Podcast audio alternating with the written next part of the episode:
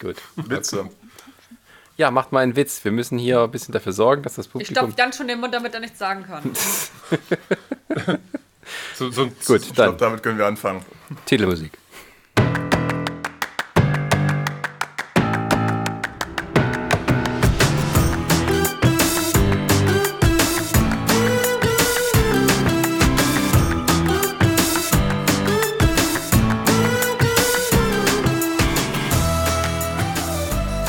Telemusik. Radio. Dem, dem. Folge Nummer 96. Herzlich willkommen. Wir haben heute mal wieder ein Thema, das sich äh, nicht um Filme oder Serien dreht. Ja, das ist die Reaktion, die ich hören wollte. Ähm. ja, Zündstoff. Diverse Meinungen. Zünd, Zündstoff, Copyright bei Ronny. gut. Ja, Nur für Ronny machen wir das. heute haben wir den Ronny nämlich nicht dabei. Deswegen machen wir es nur für dich. Und zwar machen wir heute die Top 3 unserer persönlichen Comics. Wie bin ich auf die Idee gekommen? Nun, ich habe sie von Marvin Clifford geklaut, der seinen neuen Podcast Art aber herzlich gestartet hat, zusammen mit Flix. Und die hatten neulich sowas ähnliches, ähm, wo sie ihre liebsten fünf Comics präsentiert haben. Und da dachte ich mir, na, was eine gute Idee ist, muss man nicht immer selber neu erfinden. Deswegen machen wir das jetzt in eingeschränkter Form, weil wen interessiert schon die, die, die Nummer 4 nach der Bronze. Ähm, und wir reden heute über unsere Lieblingscomics. Ja, und da haben wir heute einen, äh, zum ersten Mal einen, einen, einen neuen Gast dabei. Und zwar den Toni. Herzlich willkommen. Hallo. Ich bin ganz auch gerade total getriggert hier, weil ich äh, immer, wenn ich die Melodie höre, fängt ja der Podcast an und es ist für mich jetzt total neu, dass ich jetzt selber äh, hier mitrede. Das ist so total seltsam und schön, glaube ich. Ich hoffe, ich, Ich weiß darf es. was sagen. Ich darf was sagen, ja. Das, ich glaube, ich, Voll die Interaktivität. ich habe überlegt, Mensch, warum willst du eigentlich immer da mitmachen? Und ich habe ja den Podcast jetzt quasi also exzessiv in der Corona-Zeit gehört und ich, Stockholm-Syndrom ist jetzt meine Lösung. Also das ist so meine Antwort. Ich bin jetzt so drinne, ich, entweder ich mache mit oder ich funktioniere nicht mehr. Sehr schön. Aber wir haben auch noch mehr Leute an der Leitung. Und zwar haben wir, wer möchte zuerst? Ich würde stellvertretend einmal für Jan Hallo sagen, weil er muss gerade ein wichtiges Telefonat annehmen. Oh, okay. Ja, sie kommt eine Stunde zu spät, die Dame. Wichtiger als wir? Unverschämtheit. Das Problem, wir hatten eigentlich einen Termin gehabt vor einer Stunde und sie meldet sich jetzt. Ich sag dazu mal nichts. Okay, dann wird Jan wahrscheinlich mehr am Ende des Podcasts seine Dings. Nee, der, der kommt gleich wieder, der verschiebt das jetzt nur. Also, okay. Aber ich sag für ihn Hallo. Und wer bist du? Ich bin die Sarah. Ja. Und dann haben wir noch, last but not least, Resa. Hallo. Ja, Hallo. heute. Hallo. unsere Themen äh, sind heute unsere Top 3 äh, Comics, aber wirklich auch nur die persönlichen. Das bedeutet, dass wir jetzt äh, gar nicht so sehr. Ähm, ja, auf, auf äh, glaube ich, auf, auf Dinge achten, die ich, ob so, ich meine, einige werden sicher auch äh, äh, historisch für die Comic-historische Historie jetzt, äh, interessant sein. Ähm, aber äh, wundert euch nicht, wenn ihr einige Titel darunter findet, von denen ihr vielleicht sehr wenig oder noch gar nichts gehört habt. Und Gefühlt äh, alle von mir. darauf freue ich mich schon. ähm, äh, ähm, ja, genau. Ähm, aber ich würde sagen, wir machen das immer so reihum mit einem Comic, äh, mit der Nummer 3 auf unserer jeweiligen Liste. Und da der, der Gast äh, immer Vortritt hat, würde ich sagen, Toni. Oh, oh, oh, oh, na gut. Ja. Also wenn es dann, Ich, ja, ich, ich, wie jetzt? Wie, wir mussten eine Reihenfolge festlegen. Ich kann noch einen meiner Lieblingscomics nicht lieber haben als die anderen. Ach, äh, war das nicht klar? Ich, ich, ich dachte, das war so ein hier, Liste mal drei auf. Ich dachte, ich wusste nicht, dass es mit einer Der Rangfolge zu nimmt, der versehen nimmt halt ist. jetzt irgendeinen, der interessant ist. Ja Gott, nochmal, stellt euch an. Muss ich auswürfeln. Oh, was für ein schlimmes Schicksal für dich, ja? also wenn, wenn der Jan dir das schon so kaputt Nicht für macht, dich, aber ich muss das jetzt. Nicht für dich, Sascha, aber ich darf das jetzt mehrere Stunden lang anhören. Nach dem Podcast. Also das, das würde ich auch gleich mitsprengen, weil ich habe das biografisch aufgebaut. Also dass ich jetzt quasi, ich habe jetzt da keine Comics, die ich so mit, mit Platzierung versehe, sondern ich Okay. habe so, wie ich die, wie ich sie quasi äh, gekauft habe oder bekommen habe. Das war für mich so. Auch recht, Na, dann auch recht. Dann, dann geh doch einfach chronografisch vor und fang bei deinem Ältesten an. Das mache ich auch, ja. Ähm, das ist von, von 2002, wenn ich mich jetzt nicht ganz täusche. Also original, das ist vom Z- Dezember 2001. ist der erstaunliche Spider-Man 21. Ähm, ist, glaube ich, auch am 11. September in Deutschland rausgekommen. Ein Jahr nach dem 11. September, halt, ähm, weil sich das auch um diesen 11. September dreht. Das ist ähm, auch vom Cover her komplett schwarz. Steht oben das der Titel Erstaunlicher Spider-Man und unten 11. September. Und äh, gibt halt quasi zwei Geschichten. Eine ist mit irgendwas mit diesem Morbius hier, dieser Vampir-Typ, die jetzt quasi die, die Reihe äh, weiterführt, so vom Comic her. Aber die erste Geschichte ist die, die wirklich interessant ist. Da geht es tatsächlich um den 11. September und wir sehen am Anfang gleich Spider-Man, wie er da quasi so äh, zum gerade äh, zusammengestürzten World Trade Center kommt. Und ähm, dann gibt es einen sehr, sehr langen und was heißt lang, zumindest sehr eindringlichen Monolog über das, was da passiert ist. Ähm, wer dran schuld sein könnte, also oder weniger wer dran schuld sein könnte, sondern wer nicht dran schuld ist, also gerade Religion und, und so, oder die, die man sich da quasi halt innerhalb dieses Jahres so rausgesucht hat, ähm, den man halt verantwortlich machen kann und äh, ja, das ist dann auch sehr schön, weil dann quasi so, man sieht dann die Avengers, Captain America und Co., wie die gerade an Ground Zero da sind, äh, versuchen Menschen zu retten, zusammen mit den wahren Helden, also Feuerwehrleute, Kranken, äh, äh, Schwestern, so, die man dann so da sieht und ähm, äh, Notärzte und alles. Und das finde ich sehr schön, weil das für mich so ein bisschen eine Erfahrung war. Also ich hatte mich schon immer mit Comics beschäftigt, hatte mich schon immer für Comics interessiert. Und das war das erste Mal, dass ich gesehen habe, dass ein Comic tatsächlich ein Statement zu einer aktuellen politischen Lage abgeliefert hat und auch ein Statement, was für mich greifbar war. Also das war ähm, die Message dahinter ist, sucht nicht den, den, den Verantwortlichen irgendwelchen Extremisten oder in irgendwelchen Religionen oder so, sondern ähm, versucht einfach ähm, ähm, das Beste draus zu machen und versucht einfach die Leute zu ehren, die da ähm, was getan haben. Also das ist doch die letzte Seite. Finde ich ganz schön, wenn man im Vordergrund quasi die ganzen äh, Polizisten, Feuerwehrleute und so sieht und im Hintergrund so dann diese Superhelden. Und das einfach ähm, so, so, ein wunderschönes Statement, wo ich sage, okay, jetzt haben die Comics mal was anderes gemacht, als nur Comics zu sein, sondern haben sich einfach auch mal positioniert und das auf eine vernünftige Art und Weise. Ähm, da, da, dazu muss ich sagen, ich habe am 11. September Geburtstag, also habe mir das quasi zum Geburtstag geschenkt. Oh. Das ist, ja, das ist immer so ein, äh, aber ich sage, ich war da 21, also das war schon ein blöder Tag, aber ich habe damit sonst ja nichts zu tun gehabt. Ach du Schande. Ja. Kleine, kleine Anekdote, dann hast du ja mit Franz Beckenbauer Geburtstag. Äh, ja, das ist möglich, aber mit Michael Stipe auch. Den finde ich interessanter. Für die Jüngeren unter Also, euch, Michael ich- Stipe ist ein Sänger.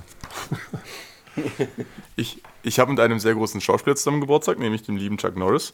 Aber das änd- ändert nichts an der Tatsache, dass ich am 11. September, also 2001, da war ich sechs. Das heißt, du, du, ich glaube, wir kommen jetzt langsam wieder in die, äh, in die bekannte, was hast du denn am 11. September gemacht, äh, äh, äh, Diskussion. Genau. Aber ähm, äh, erzähl doch nochmal kurz, Toni, was hast du denn ähm, quasi, also wie bist du denn auf den Comic gekommen? Äh, wusstest du vorher was oder hast du den einfach nur Nee, gefunden? nee, also Comics waren für mich damals, ähm, die gab's halt und wenn ich mal eins hatte, das war schön, aber ich habe jetzt nicht regelmäßig gekauft oder so. Aber dann lag im Kiosk lag dieses Spider-Man und dann hat man, es gibt ja, dann hat man so dieses Gefühl, das ist jetzt was Besonderes. So, und ich hatte halt gerade Geburtstag, das heißt, ich hatte halt auch Geld.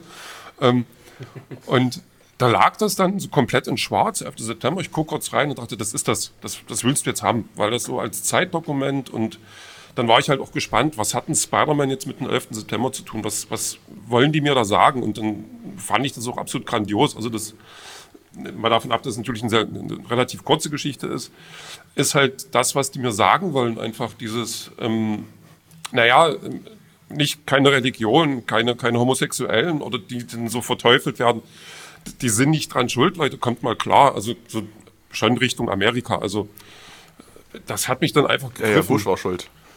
Ja, das wissen wir jetzt, klar. Also als, wer, wer im Internet richtig hinguckt, der weiß, wer schuld ist, genau. Bill Gates. Auch. Die, das eine und dieselbe Person. Ähm, ja, das hat halt so, wo ich sage, das, das, das ist dann halt so ein bisschen Geschichte einfach. Und deswegen hat mich das einfach gereizt, das zu nehmen. Und dann, dann bin ich halt bis heute nicht enttäuscht. Also für mich hat das halt auch einen Wert, weil für mich dann das, das Medium Comic nochmal eine neue Bedeutung gekriegt hat. Also einfach dieses gesellschaftskritische, was ich vorher nicht ganz so, also vielleicht bei X-Men, die man dann so, so kannte, wo die schon so ein bisschen in, äh, mit ihren Mutanten da sein und so, ähm, diesem andersartig sein, da schon sehr gesellschaft, gesellschaftskritisch waren, aber halt noch nie zu einem bestimmten Ereignis und noch nie so ähm, auch adressiert an bestimmte Leute, sage ich mal. Ja, also der Comic ähm, ist ja von J. Michael Straczynski, der ähm, unter anderem Babylon 5 gemacht hat, ähm, aber auch einen sehr erfolgreichen Spider-Man-Run. Ähm, ich denke, wenn Ronny jetzt dabei wäre, könnte er sicher eine sehr dezidierte Meinung dazu abgeben, weil äh, äh, Straczynski hat auch viel an der Mythologie um Spider-Man rumgeschraubt und äh, Ronnys Lieblingszeichner äh, Zeichner John Romita Jr. hat das ja gezeichnet, der gerade zu der Zeit der Hauptzeichner war. ähm, und ähm, ich kann mich auch noch daran erinnern, ich habe den gekauft damals, äh, weil der mir natürlich auch ins Auge fiel, weil der halt das schwarze Cover hatte. Und ähm, ich auch ein bisschen erstaunt war, dass tatsächlich ein Comic äh, sich mit dem Thema auseinandersetzt. Jetzt ist es natürlich so, dass ähm, man innerhalb der Comic-Logik argumentieren kann, wer, hätte es wirklich Superhelden gegeben an dem Tag, dann wäre es gar nicht so weit gekommen, zumindest ähm, nicht zum zweiten äh, äh Flugzeug äh, in den Tower. Ähm, ja. Ich, äh, ja, ja, aber äh, darum geht es ja gar Nee, nicht. Also nee. der, der, der Comic ist mehr so eine Art kleine Bewältigungsgeschichte, dass ähm, Marvel gesagt hat, wir brauchen irgendwas, das sich damit auseinandersetzt. Irgendwas. Und äh, da haben sie halt Straczynski, Straczynski der halt auch ein guter, ein guter kleiner Philosoph ist, ähm, da dran gesetzt, der, also diese Geschichte hat kein, keine Continuity, kein gar nichts. Das ist also nur ähm, eine Reflexion der Ereignisse auf die Helden, wie die reagieren würden. Und hat halt Spider-Man haben sie halt genommen, weil das quasi ihr Nummer 1 Aushängeschild-Held ist. Und ähm, das ist auch keine richtige Handlung. Ne? Also es ist einfach so, wie, es geht mehr so ein bisschen um den Schock des Tages zu verarbeiten und ähm, irgendwie mit, mit erhobenem Haupt und also aufrecht stehend, das ist ja irgendwie das, das Schlusswort, ähm, äh, in die Zukunft zu blicken. Ja, das ist richtig. Es ist halt tatsächlich, finde ich, als, als ein Monolog, den Spider-Man da hält. Ähm, Und, und äh, diese Handlungsunfähigkeit ist auch das, was ganz groß rauskommt, was halt auch, also quasi was die alle vereint. Wir konnten nichts machen. Das ist so dieses, ähm, diesen Wahnsinn kannst du nicht stoppen. Das ist halt, wenn Leute das so machen wollen, dann machen die das und wir konnten alle nichts machen. Und dadurch, dass die diese Superhelden, diese übermächtigen Wesen äh, auch damit einbeziehen, ist es natürlich dann nochmal auch äh, greifbarer, glaube ich, auch gerade für Jüngere, was vielleicht gar nicht so falsch ist, dass man jüngere Leser dann in dem Moment so an das Thema ranführt. Wenn, also ja, weil die kommen ja eh nicht drum rum, sage ich mal. Ja, zu der Zeit nicht. Das war ja dann ähm, auch so alles bestimmt und nicht, also ähm, Hat, hat ja sozusagen in jedem Leben irgendwie eine Spur hinterlassen. Ja, Ja, ja, also das war also auch der Wendepunkt, sagen wir mal. Also der Historiker werden das mit Sicherheit so sagen, dass das 21. Jahrhundert wirklich erst am 11. September 2001 losging. Ähm, und äh, von daher hat sich ja auch viel, viel entwickelt, womit wir heute in uns noch rumschlagen oder das heute noch Auswirkungen hat. Also ich glaube nicht, dass es einen Präsidenten Trump gegeben hätte, ähm, ohne den 11. September, wenn man nochmal ganz weit zurückgeht. Ähm, aber ähm, der Comic steht natürlich, äh, ich denke auch mit Absicht so da und war auch sicher von den ähm, von der von der Chefredaktion so beabsichtigt als so eine Art Zeitdokument, um so Gefühlslagen einzufangen. Ja, das ist schon, ja sicher. Also das haben die auch, haben die auch gut hingekriegt, finde ich. Das ist halt das. Man muss jetzt davon ausgehen, natürlich bei uns ist ja, wie gesagt, tatsächlich, glaube ich, ein Jahr später rausgekommen. Und bei denen halt ähm, zwei Monate. Das ist halt nochmal ein bisschen, muss man vielleicht auch nochmal anders bewerten dann. Aber es ist, glaube ich, auch einfach ähm, eine Sache, um Geschichte zu bewältigen, weil wenn man so einen 11. September sieht, das ist quasi das Pearl Harbor des 21. Jahrhunderts. Amerika war wieder angreifbar. Das haben die, wieder, haben die gespürt und das kannten die ja so, oder diese Generation kannte das so ja nicht. Und ähm, das war schon ein Schock, der sich da durchgezogen hat, den wir wahrscheinlich auch nicht verstehen können, weil uns das noch nie so ging. So, Ja, oder beziehungsweise, ähm, also jedes Volk hat also seine eigenen Traumata aus der Geschichte heraus, mit denen sie das, die dann auch so weitergegeben werden. Und die Amerikaner sind ja von sowas sehr lange verschont geblieben. Also selbst Pearl Harbor war ja auch so naja, auf einer Insel weit weg. Und dass es tatsächlich mal irgendwie halt auch einen Angriff aufs Festland, auf das kontinentale Amerika gegeben hat, das ist ja irgendwie, da muss da schon irgendwie ein Bürgerkrieg zurückgehen. Also mitten um irgendwie Herz, sowas ja. zu fassen. Ja, ja, also genau.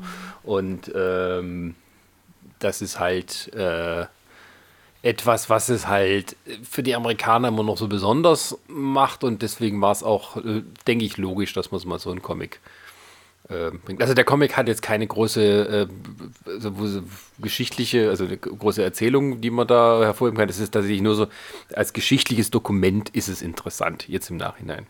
Als, ja, als, irgendwo als gefühlter Zeitzeuge nenne ich das vielleicht mal so einfach die Ja, dokumentierte genau. Gefühlslage. Vielleicht. Ja, es ist so ein bisschen wie so ein, wie so ein, wie so ein langer Tagebucheintrag, eigentlich so ein bisschen vom Autor, könnte man auch sagen. Ja, wie das halt Wie er- jeder wie er so reflektiert. für sich verarbeitet. Obwohl ich jetzt sagen muss, du hast in dem Comic schon, ähm, es gibt auch Szenen da drin, oder zumindest eine, von der ich weiß, dass, die, dass es die so gab, das ist, wo die diesen, diesen Rollstuhlfahrer die Treppen runtertragen, weil die Fahrstühle ja nicht mehr funktioniert haben und die haben ihn halt Mhm. nicht da stehen lassen. Ist, das, okay, das ist natürlich auch eine Geschichte, die man da schön reinbauen kann, so. Ähm, ja, aber es ist halt, also Tatsache, es ist einfach das, was es sein soll, schafft es gut und es funktioniert super und deswegen ist das halt, und für mich halt in meiner Biografie als Comicleser war das halt so, ein, so eine, ich will jetzt nicht sagen Offenbarung, aber es war halt so ein, so ein Schritt in eine Richtung, äh, was Comic alles kann und was Comic alles, ähm, oder jetzt kann, im Gegensatz zu dem, was Ja. es früher gab. Ja. Deswegen ist das halt einer meiner, meiner Lieblingscomics. Ja, sehr schön. Und er fällt auch nicht sozusagen in die Falle, dass er irgendwie so Propaganda wird, wie vielleicht so die Comics im Zweiten Weltkrieg. Der Captain, der Captain America, der, ja, ja, also er, er steht ja ein bisschen außerhalb tatsächlich. Ähm, Ja, der beleuchtet das schon mit einer gewissen oder mit einer gesunden Distanz und, und ähm, versucht da jetzt, also wenn er eine Position hat, dann die Position des äh, friedlichen Außenseiters irgendwo vielleicht und äh, da nicht irgendwo eine Seite einnimmt, die jetzt sagt, wir müssen das so oder so machen. Also das ist Ähm, okay, dann würde ich mal äh, sagen, wir machen mal mit einer, einer der Damen weiter. Wer möchte denn? Ladies first. Sarah? Äh, ja, ich kann gerne. Äh, Dann sprich. Also ich, ich, hatte da gerade so ein bisschen das Gefühl, du bist so wie der Lehrer, der eine Frage in den Raum gestellt hat und, und alle Schüler denken sich, oh bitte bloß nicht ich. So komme ich mir tatsächlich manchmal vor. Weil ich euch ja auch nicht sehe. Ich kann jetzt ja nicht irgendwie einem in die Augen blicken und so, na, wortlos verständigen möchtest du, aber gerne. Nee, das können wir das- doch machen. Machen wir das- per FaceTime. Ich wollte gerade sagen, wir schaffen es aber gerade halt auch nicht, ne? Wann kriege ich meine wir Note? uns so, so Darüber entscheiden die Hörer. Also sind wir alle durchgefallen. nach Upload. Ja, wenn sie es wieder zurück hochladen, äh, dann ist es äh, schlecht. Ähm, äh, Sarah, was hast du denn auf, dem auf, auf deinem Zettel, mit dem du anfangen willst? ähm, ich würde, glaube ich, mit Echo dieses Mal anfangen, weil wir ja schon vor, oh Gott, wie vielen Runden hatten wir, hatte ich das schon mal erzählt? In welchem Podcast? Das waren, glaube ich, die Leseempfehlungen. Leseempfehlungen, wo, wo ich den schon ausführlich besprochen Ja. hatte. Okay. Da hatte ich ja schon gesagt, Echo drin gehabt, deswegen, ich würde, glaube ich, jetzt nicht so viel dazu sagen, aber ich weiß nicht, also ich bin manchmal, oder früher war ich halt eine, ja, manchmal skeptisch gegen Comics, so, weil es halt sehr viel Geld für, we also für Blatt bezogen wenig Inhalt. Ich meine, ich weiß, was dahinter steckt, warum es auch so teuer ist, das ist mir schon bewusst, aber da denkst du dir schon manchmal, hm, okay, sowas Dünnes, dann für 15 Euro. Aber es hat nicht abgehalten, mich äh, trotzdem zu begeistern mit Echo. Wie ja beim Gratis-Comic-Tag äh, mir Leseproben mitgenommen habe und die so gut fand, dass ich sagte, gut, du kaufst dir das jetzt. Und beim Kaufen fiel dann auf, oder beim Lesen danach fiel auf, dass es ja genauso viel Inhalt ist. Also dass die komplett Band 1 äh, gratis verschenkt haben. Ja, ja, stimmt, und das ich war habe die die ganze Zeit noch ge- genau und ich habe die ganze Zeit noch gesagt, eigentlich müssten wir noch Band 2 und 3 kaufen. Ach Schatz, lies doch erstmal Band 1, dann können wir noch weiter kaufen.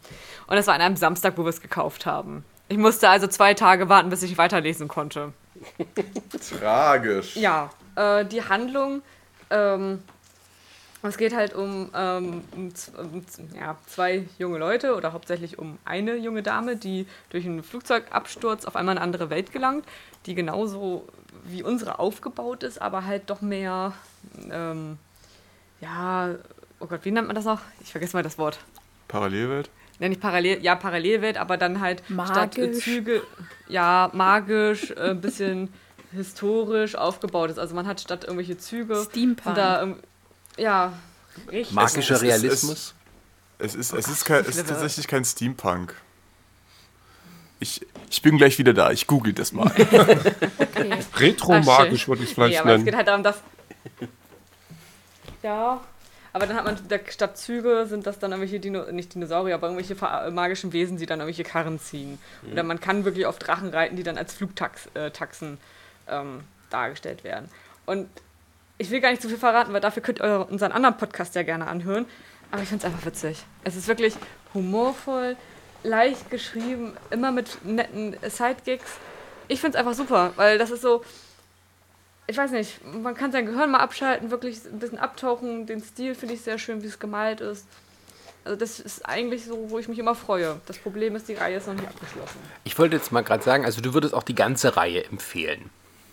Ja, Oder gibt es davon Also- einen Lieblingsband, den du da jetzt mal rauspicken würdest, wo du sagen könntest, da kam irgendwie alles Coole zusammen? Oder gibt es das? schon also ähm, wenn, dann müsste es, ich, oh Gott, ich weiß gar nicht, welches Band das ist, aber das mit Hollywood. Also es geht ja immer, jedes Buch ist thematisch irgendwie aufgebaut, das dann irgendwie Hollywood, New York, Barcelona, weil sie dann immer hinreisen, um irgendwelche Fälle zu lösen. Und ich glaube, Hollywood würde ich sehr, sehr empfehlen. Weil halt Hollywood, Glanz und Glamour auch in der Parallelwelt herrscht, aber dann gibt es ähm, eine Szene, wo die Hauptprotagonisten sich unterhalten und überlegen, wer ist der Mörder. Und man sieht im Hintergrund zum Beispiel ähm, eine Gruppe jugendlicher Menschen rumlaufen und dann sieht man nur ganz leicht halt, dass es halt Harry Potter-Anspielungen sind, so mit der Robe, mit den Aussehen, dass es dann Harry Potter-Leute sind. Also hier Ron, Harry und Hermine. Und ich fand es einfach sehr witzig, weil überall immer irgendwelche Personen aus unserer Welt vom Film, Fernsehen dabei waren. Achso, da gibt es. gewollt oder ungewollt. Also, gibt's, also nur in der Hollywood oder gibt es überall immer so Anspielungen? Immer wieder Welt? mal. Achso, okay. Immer, immer wieder mal. Man muss die natürlich auch sehen und kennen. Also wer weiß, wie viel ich übersehen habe. Okay, gut. Na, dann wollen wir das auch mal, äh, glaube ich, ein bisschen kürzer halten, wenn du, wenn du, wenn wir, eh- also, das war Folge. Och, äh, guck mal einer nach. Ich glaube, irgendwas. 82, 83 oder sowas. Ähm, und Können äh, wir da, nicht hier dann so einen Ausschnitt reinschneiden aus der Folge? nein, Oder die Leute sollen die andere Link Folge runterladen. Wir Ja, du kannst ja dann den Link zum, da raussuchen, Sascha. das kann ich machen, drunter. ja. Gut. Dann helfen dann, ähm, huch, meine Marke funktioniert nicht mehr. Ähm, ja, äh, Resa, du hattest jetzt äh, dich mehr auf das Thema Manga äh, konzentriert und hast da auch drei Mhm. Sachen rausgesucht. Welche möchtest du denn als erstes vorstellen? ähm, hm. ich würde mal anfangen mit iShield 21. Äh, gehört zu den Manga, die, glaube ich, nicht in Deutschland erschienen sind. Oder noch nicht. Ich hoffe, irgendwann kommen sie mal raus und ich würde sie mir tatsächlich kaufen. Die 37 Bände. Moment mal, aber wenn die nicht auf Deutsch, äh, heißt das, du hast die auf Japanisch gelesen oder wie oder was? Nein, ich habe sie auf Englisch gelesen. Ah. Also ich habe sie tatsächlich ähm, online gelesen. Ah, okay, verstehe. Ja. Habe ich, mal hab ich jetzt überhört. Von Freunden, die haben dir das fotografiert, als du damals ja Genau. äh, irgendwo in Amerika warst, ne? Genau. Aber ich, wollte, ich hatte tatsächlich überlegt, als ich in Kanada war, ob ich sie mir kaufe. Aber ähm, 37 Bände zu damals, wo man noch kein Geld verdient hat, war ein bisschen schwierig zu finanzieren. Und Vor allem jetzt halt ja auch aus Kanada. Ja, 25 Kilo darf man ja auch nur in seinem Koffer mitschleppen. Ich wollte gerade sagen, du musst die ja auch noch alle aus Kanada wieder rauskriegen, ne? ich, hat, ich hatte schon Übergepäck und wir sind. Äh, ich bin kurz vor Weihnachten zurückgeflogen und äh, ich habe, glaube ich, 200 Dollar für irgendwie 500 Gramm Übergewicht bezahlt. Gut, kanadischen Dollar, das sind gleich 4,50 Mark, muss man dazu sagen. Ach, du hättest einfach so ein Abo machen müssen aus Kanada. Damals leider das nicht. zuschicken. ähm, äh, Aber ja. Ja, Ähm. das Elchgeweih, was du mitnehmen wolltest, war Toulouse. Genau. Aber worum geht's Ja, denn in, aber, äh, wie schreibt ähm, man das? Eye Shield, äh, was? Äh, Ja, Eye Shield, also äh, das Augenschild. Ja genau, also eigentlich äh, Visier. Ah, und warum geht 21? nämlich, ähm, es geht um Football und iShield 21 ist ein, ähm, ja, äh, wenn man so will, unglaublich guter und irgendwo mysteriöser Footballspieler, der so eine, ja, wie so, wie so eine Art Legende um sich herum geschaffen hat, weil er so unglaublich gut ist. Und es geht hierum, also in diesem, dieser Manga-Reihe geht es um äh, Highschool-Football. Also es ist so, so ein typischer Sport-Manga.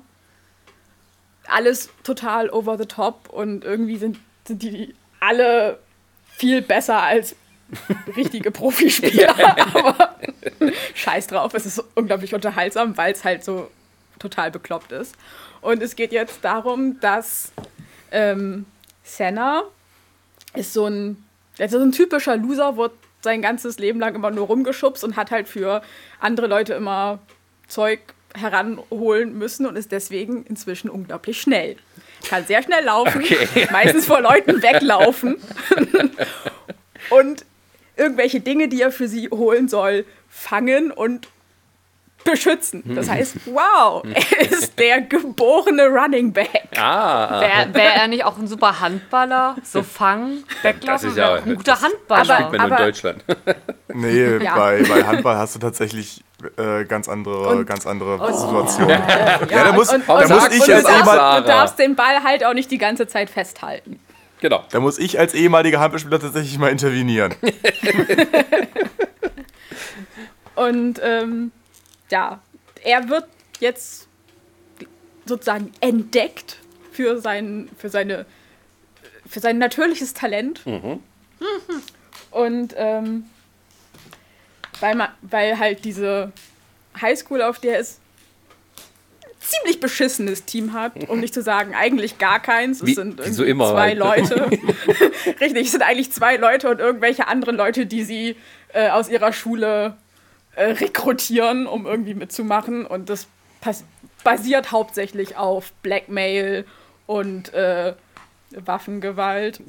Was? Ja, der Team-Captain Hiruma, man weiß nicht wie, er ist, glaube ich, auch nur irgendwie 17 oder so, hat aber mehrere Sturmgewehre und andere komische Waffen. Ah, eine genaue Darstellung der amerikanischen Lebensweise. Spielt in Japan. Achso, scheiße. Aber ja, ähm, aber um sozusagen, äh, ja, vor jetzt den, vor allen anderen Highschool-Teams ein bisschen anzugeben, sagt er halt, ja, wir haben jetzt einen, wir haben einen neuen Spieler und das ist halt dieser iShield 21. Natürlich unter Footballern ist halt diese Legende um den bekannt und äh, ja, das ist Senna. Das darf halt niemand erfahren, weil dann würden alle sagen, das ist aber ein kleiner Loser. Und ähm, deswegen kriegt er so ein, so ein getöntes Visier auf und ganz lange weiß halt niemand, wer er wirklich ist. Und äh, natürlich gewinnen sie ganz viel und äh, das Team wird immer größer und es kommen ganz viele andere lustige Teams dazu, die alle irgendwie ein äh, bisschen einen an der Klatsche haben. Und ja, es gehört zu den wenigen Manga, die ich mehrmals gelesen habe. Was, was fasziniert dich- dich denn da dran?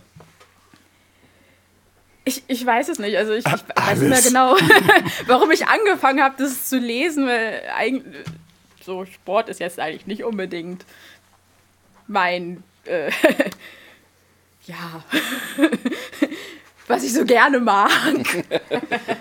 Aber, schön äh. Zum Gucken oder persönlich Ja. ausüben? Sowohl als auch. nee, aber ähm, also wie gesagt, es ist unglaublich lustig und diese Charakterkonstellationen, die da auch drin vorkommen, sind wirklich unterhaltsam. Es, es, ich glaube, es ist so ein bisschen wie, wie halt ganz viele von diesen äh, Sport-Anime, die man vielleicht irgendwann mal anfängt, so ja, hm, gucke ich mal. Und weil es halt so lächerlich irgendwo ist, bleibt man dann irgendwo, irgendwie dabei und ja. ähm, ja, genau, und gezeigt, also es wurde geschrieben von Riichiro Inagaki und gezeichnet von Yusuke Murata. Also den kennt man zum Beispiel auch von One Punch Man. Da hat er halt auch den jetzt herauskommenden Manga gezeichnet, nachdem One ja sein Webcomic, ich weiß gar nicht, ob der ab- der abgeschlossen ist, aber halt, der halt darauf basiert. Okay. Also, ähm, ja, also das, dann kann man auch so, so ein bisschen einschätzen, wieso da die Art Artworks drin sind. Also es ist schon, das kann man sich schon gut durchlesen. Es macht sehr viel Spaß. Aber ist es auch mehr so komödiantisch? Also geht es immer so ein bisschen Ja. absurd? Okay, ja. Ja, also es ist absurd und lustig und aber man lernt dabei tatsächlich, wie Football funktioniert. Nein, Sascha, der 17-jährige Highschool-Spieler, der 17 Sturmgewehre zu Hause hat, ist absolut realistisch. In Amerika schon. Das Kann ja auch tragisch sein. Also, das ist schon. ja, natürlich zwischendrin ist es auch mal tragisch, aber meistens ist es eher lustig. Okay, sehr schön. Und wie gesagt, ich glaube, diese 37 Bände, die lese ich gefühlt an einem Wochenende durch. Gewinnen sie wenigstens die Meisterschaft am Ende, ohne jetzt zu viel zu spoilern? Es gibt Äh, keine. oh Gott. Ich muss, jetzt- ich muss jetzt gerade echt überlegen. Ich glaube tatsächlich, die ersten paar Spiele gewinnen sie tatsächlich nicht. Ähm, und es wird ja, es wird sowieso immer noch, immer noch mal ein Over the Top und noch mal. Also es gibt halt diese, also so ein bisschen wie so den Super Bowl. Und dann gibt es irgendwann noch sowas, das halt dann international äh, ist, wo sie dann, wo dann halt die besten Highschool-Spieler Japans gegen die besten Spieler aus Amerika und Deutschland aus irgendeinem Grund antreten müssen. Und, ja, also Warte es mal, Japan es- und Deutschland gegen Amerika? Nein, nein, nein, also es, es sind natürlich noch andere Länder dabei, aber ich weiß, dass Deutschland auch dabei war. Ich habe noch gedacht so, hä, Also ganz klar Fantasy. spielt hier überhaupt irgendjemand in Deutschland Football? Ja, das schon. aber nicht gut. Oh, habe ich das laut gesagt? Aber ja, Moment. Also die Footballkultur in Deutschland ist um einiges größer als in vielen anderen Ländern. Die ist vergleichsweise sehr klein, aber ja, aber ich glaube 2002 noch nicht. ja gut. gut, auch da gab es ja schon, aber halt in einem kleineren Rahmen. Ja, aber ähm, wenn man sich mal irgendwie so lustige Sport-Manga oder auch Sport-Animes, wurde mich tatsächlich dann auch nochmal als Anime umgesetzt, äh, sich mal anschauen will, kann ich wirklich empfehlen. Okay. High Shield 21. Uh, habe ich vielleicht für meinen Bruder was als Weihnachtsgeschenk. Hat ja mal Football gespielt. Ja, wie gesagt, also die Bände müsstest du halt auf Englisch kaufen. Oder Anime. Hm, naja. Okay, gut. Oder du schickst, du schenkst in ihm einen Link. Ich schicke ihm einen Link. Ja, Alles Gute zu Weihnachten. wobei, Ja, so mit auf so eine kleine. Post, so eine kleine Karte, wo du es so persönlich per Hand drauf schreibst. der-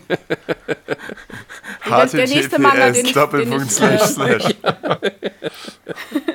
Der nächste Manga, den ich vorstellen will, äh, den kann man derzeit äh, digital kaufen. Ah, okay. Gut, dann machen wir mal weiter mit dem Jan. Der Jan bleibt in seinen Gefilden, habe ich gehört. Äh, Ja, von seinen ich- Franchises.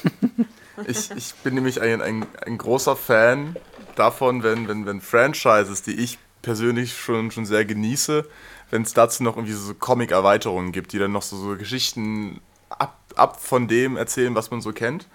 Ähm, ein sehr prominentes Beispiel an der Stelle ist, ist einfach mal Bloodborne. Ähm, für mich ein, eins der besten Spiele, die es jemals gab. Ähm, von, von From Software für PlayStation 4 exklusiv entwickelt. ähm, Copyright. Nummer- äh, TM. Ey, um, um mal kurz darauf einzugehen, damit man die, die, warum ich diesen Comic so geil finde, vielleicht noch ein bisschen besser versteht. Äh, man ist eben ein, ein, ein Jäger in einer fremden Stadt. Ähm, das spielt also, ist halt sehr, sehr, sehr gothic, äh, gotisch angehaucht, möchte ich meinen, so mit, mit düsterer Stimmung. Ähm, es findet wohl gerade irgendwie wieder eine Nacht der Jagd statt und überall sind, sind Werwolf-ähnliche Bestien auf den Straßen, die es zu, zu töten gibt, zu, zu töten gilt. Und währenddessen äh, bekommt man aber auch mit, dass hinter den ganzen Kulissen halt eher so, so Cthulhu-ähnliche Sachen passieren, was dem Ganzen nochmal so einen kleinen Horrordreh verleiht. Ich persönlich habe hab die Story von, von Bloodborne schon ziemlich geil gefunden. Aber dann kommt nochmal dieser, dieser Comic daher, den es dazu noch gibt, der nochmal zwei, drei Facetten mehr beleuchtet, was mich sehr, was mich sehr interessiert vor allem. Da kam gerade noch ein Einwurf von Sascha. Sascha, bitte. Äh, nein, ich habe nur gesagt, uiuiui. Mit Cthulhu so, und sowas. okay. Ja, ja. Ja, die Story ist, ist, ist, ist sehr, sehr aufwendig inszeniert, finde ich. Und ähm, den gab es jetzt aber von, von einigen Schreibern, die sich da zusammengesetzt haben, bei, bei Titan Comics im Original erschienen. Unter anderem von einem Zeichner namens Alles Code. Also tatsächlich wie Alles ist scheiße, bloß mit einem L. ähm, und also da gab es tatsächlich sogar drei Bände inzwischen. Ähm, mein, mein Lieblingsband aus der Reihe ist aber, ich, ich möchte fast sagen, der zweite. Ähm, das Gute ist, die sind, die sind auch nicht zusammenhängend, also kann man die auch durcheinander lesen, aber ich glaube, das ist der, der als zweites erschienen ist. Er heißt The Healing Thirst, also sowas wie, wie der heilende Durst, was eine, eine leichte Anspielung ist auf die, die heilende Kirche, die es in dem, in dem Genre, in, dieser, in diesem Franchise gibt. Und die beleuchtet halt so ein bisschen das, das Leben der Einwohner in dieser Stadt, unabhängig von, von dieser Jagd. Und die, was, was mich halt in diesem Comic so, so wahnsinnig fasziniert, ist, wie diese, wie diese Leute mit dieser Normalität eben umgehen, die sie da haben. Die, nämlich aus, aus unserer Sicht eigentlich gar keine, weil es da irgendwelche eine Krankheit gibt, die durch die ganze Bevölkerung grasiert, die mit heilendem Blut behandelt werden muss. Mhm. Und gleichzeitig haben aber alle das Problem, die von diesem Blut trinken, dass sie halt so, so ein bisschen immer mehr wie, wie Bestien werden. Das versuchen sie aber zu verstecken, um nicht halt selbst gejagt zu werden. Und für mich ist es einfach Wahnsinn, diese, diese Normalität, die dahinter steckt, zu, zu, zu erleben, in der eben diese Bewohner miteinander reden, als ob nichts geschehen wäre, während sie halt in, in ihrem Vorgärtchen sitzen. Aber im Haus ist dann die, die, die Mutti, die dann plötzlich noch äh, zum, zur Bestie wird. Ähm, es ist, es ist, ich finde es einfach schön, diese, diese verdrehte Gesellschaft, die nach außen hin total schön ist, aber hinter den Kulissen wissen alle, dass es den Berg runtergeht. Ja, wie bei uns im normalen Leben. ähm, ist der, wie, wie, alt ist der Comic? Ist der noch relativ neu oder? Der ist tatsächlich schon noch sehr neu. Ähm, Letztes äh, Jahr geholt? Ah, ja, ja, ja. Also Bloodborne an sich war ja auch erst 2016, 15 irgendwie sowas rausgekommen. Mhm. Also das, das Spiel. Ähm, ich habe das Heft tatsächlich hier. Ich, ich schaue gerade mal rein. Ja, hier steht First Publish April 2019. Also vom, vom letzten Jahr. Ja, ja. Also ziemlich genau ein Jahr sogar. Jubiläum. Okay, und genau. ähm, ist das irgendwie auf, auf eine auf abgeschlossene Zeit abge äh, angelegt? Hat man, oder ist das jetzt sozusagen, man hat es jetzt mal gestartet, weil das Spiel so populär war? Oder ist das Supplement ähm, zum Spiel? Muss man das Spiel kennen, um es zu verstehen? Oder? Ich denke nicht, dass man das Spiel kennen muss, um diesen Comic zu genießen. Mhm. Einfach auch aufgrund der, der schönen Zeichnungen von dieser sehr Victor, äh, von dieser sehr gotisch anwirkenden Stadt. Ähm, was auch die, also die, die Zeichnung an sich finde ich, finde ich sehr gut gelungen, weil sie äh, auch gerade bei den, bei den Szenen, wo es, wo es so ein bisschen krasser wird mit, mit Monstern, mhm. da wirken sie halt auch, auch wirklich sehr, sehr schön, finde ich. Ähm, allerdings muss man so ein bisschen die, die Hintergrundgeschichte kennen, um es wirklich in, in seinem vollen Ausmaß würdigen zu können, denke ich. Naja, okay. Naja, also gut, das ist ja klar. Wenn, immer wenn es irgendwie so was ist, dann. Hm. Also, egal was es jetzt ist, wenn du noch ein bisschen Vorkenntnis hast, dann ist es meistens besser. ja.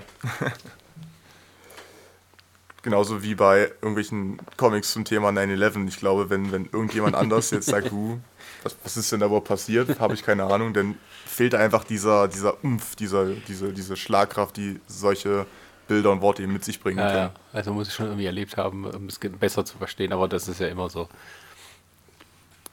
Ähm, ja, okay. Immer noch Fragen. Was ist mit dir, Sascha? Mit mir?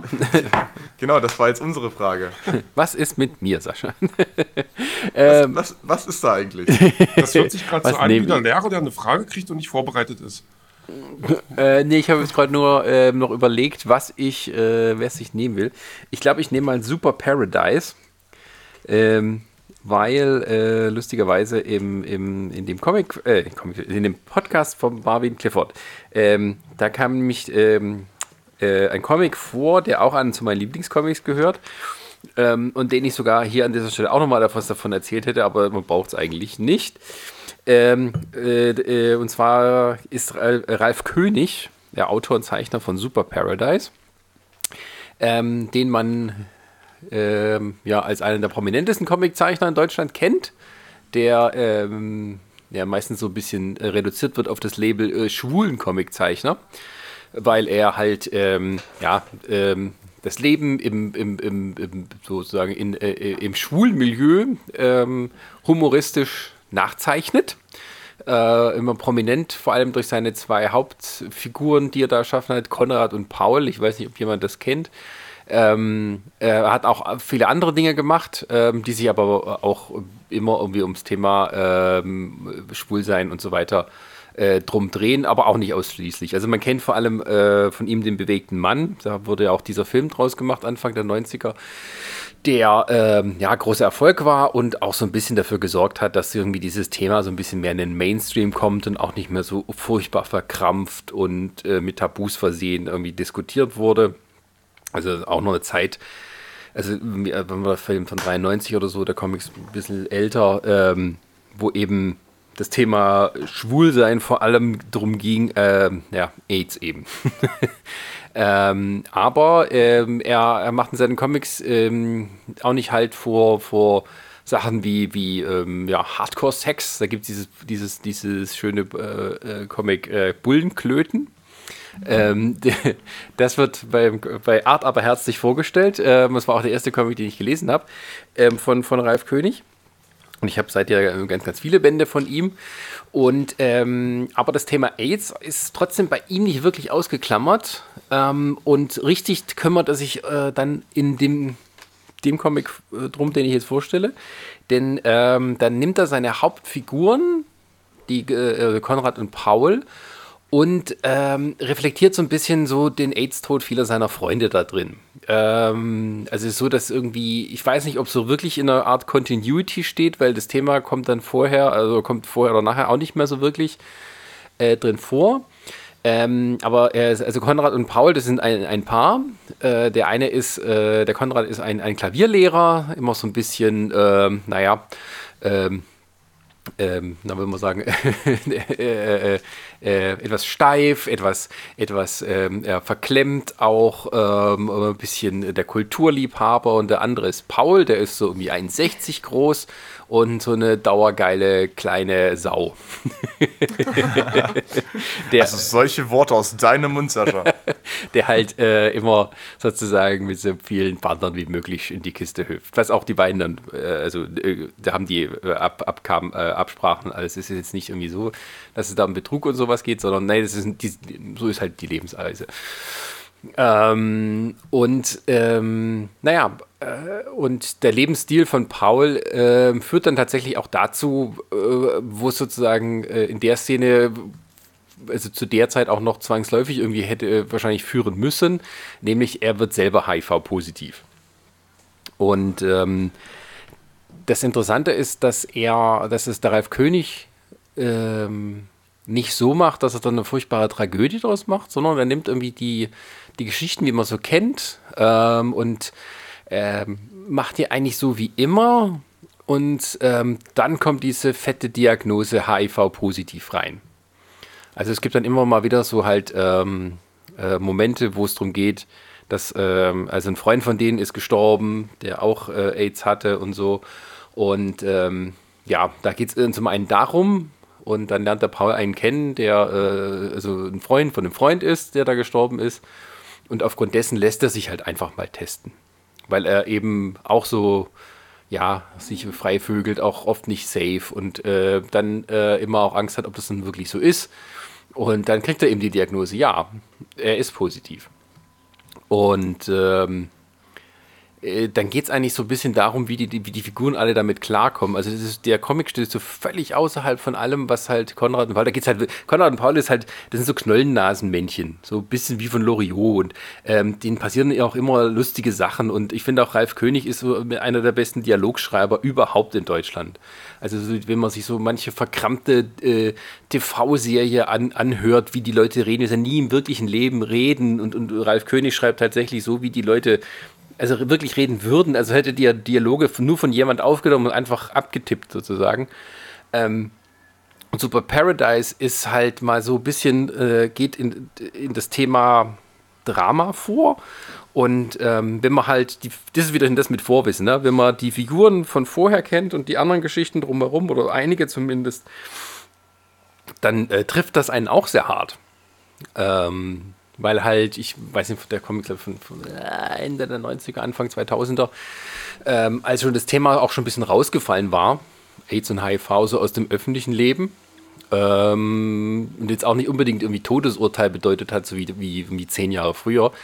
Ähm, aber äh, eben auch eine komplette Lebensumstellung. Und ähm, äh, die, die, ähm, wie er das macht, das ist halt äh, sehr anrührend und auch sehr, ähm, ja, wollen wir sagen, auch ähm, wirklich so, ähm, wo man halt merkt, das ist jemand, der hat das alles miterlebt. Der hat, äh, der hat Freunde beerdigt und das nicht wenige, die halt äh, auch dran erkrankt sind und nicht wussten damals, wie das alles weitergeht als es so Ende der 80er, Anfang der 90er so schlimm war. Und äh, das verarbeitet er alles so ein bisschen damit. Und er hat mir auch mal selber hinter gesagt, dass er nicht wusste, ob das überhaupt angemessen ist, dass er quasi die Figur dafür ranzieht. Ähm, aber der Comic sticht halt wirklich raus. Ähm, der Name kommt von, von äh, also die gehen alle in, in, Urlaub auf Griechenland und irgendwie, ja, das Hotel oder die Anlage ist irgendwie Super Paradise. Ja, und es geht halt dann auch irgendwie um ja, das Leben äh, hier auf Erden, wie man noch das Beste draus macht. Also der Konrad ist auch bis heute, äh, der, der Paul ist auch bis heute nicht gestorben in den Comics. Ähm, es kommt auch nicht weiter vor, irgendwie das Thema. Ähm, es ist also tatsächlich so, dass halt äh, vor kurzem gab es ein Band, da beschäftigt er sich selber mit dem eigenen Altwerden. Und dann lässt der Konrad und Paul dann wirklich äh, genauso altern, wie er jetzt ist. Also er ist jetzt auch schon Mitte 50 ähm, und da muss man sich eben auch mit der männlichen Menopause und alles so beschäftigen. Äh, und dass alles nicht mehr so cool ist und so geil wie früher. Ähm, ja. Und äh, also in dem Comic geht es aber auch so ein bisschen hin und her in der Zeitebene. Da äh, blickt ein bisschen so der, der, Paul zurück auf den Anfang seiner sexuell aktiven Zeit und all sowas.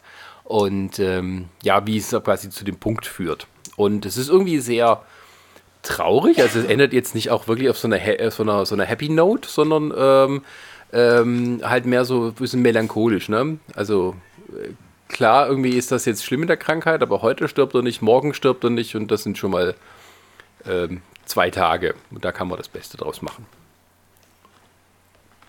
ist ja auch eine schöne Aussage, die so ein Comic dann treffen kann. Ne? Ja. Also das muss man ja, muss man ja nicht auf, auf, auf HIV beschränken in dem Moment. Das, das kann man ja auf, auf andere Krankheiten genauso beziehen. Ja. Ähm, Ob es jetzt HIV oder, oder Asthma oder, oder Diabetes ist, aber es ist natürlich, es ist in dem Moment scheiße. Aber man muss halt auch mit dem leben, was man hat.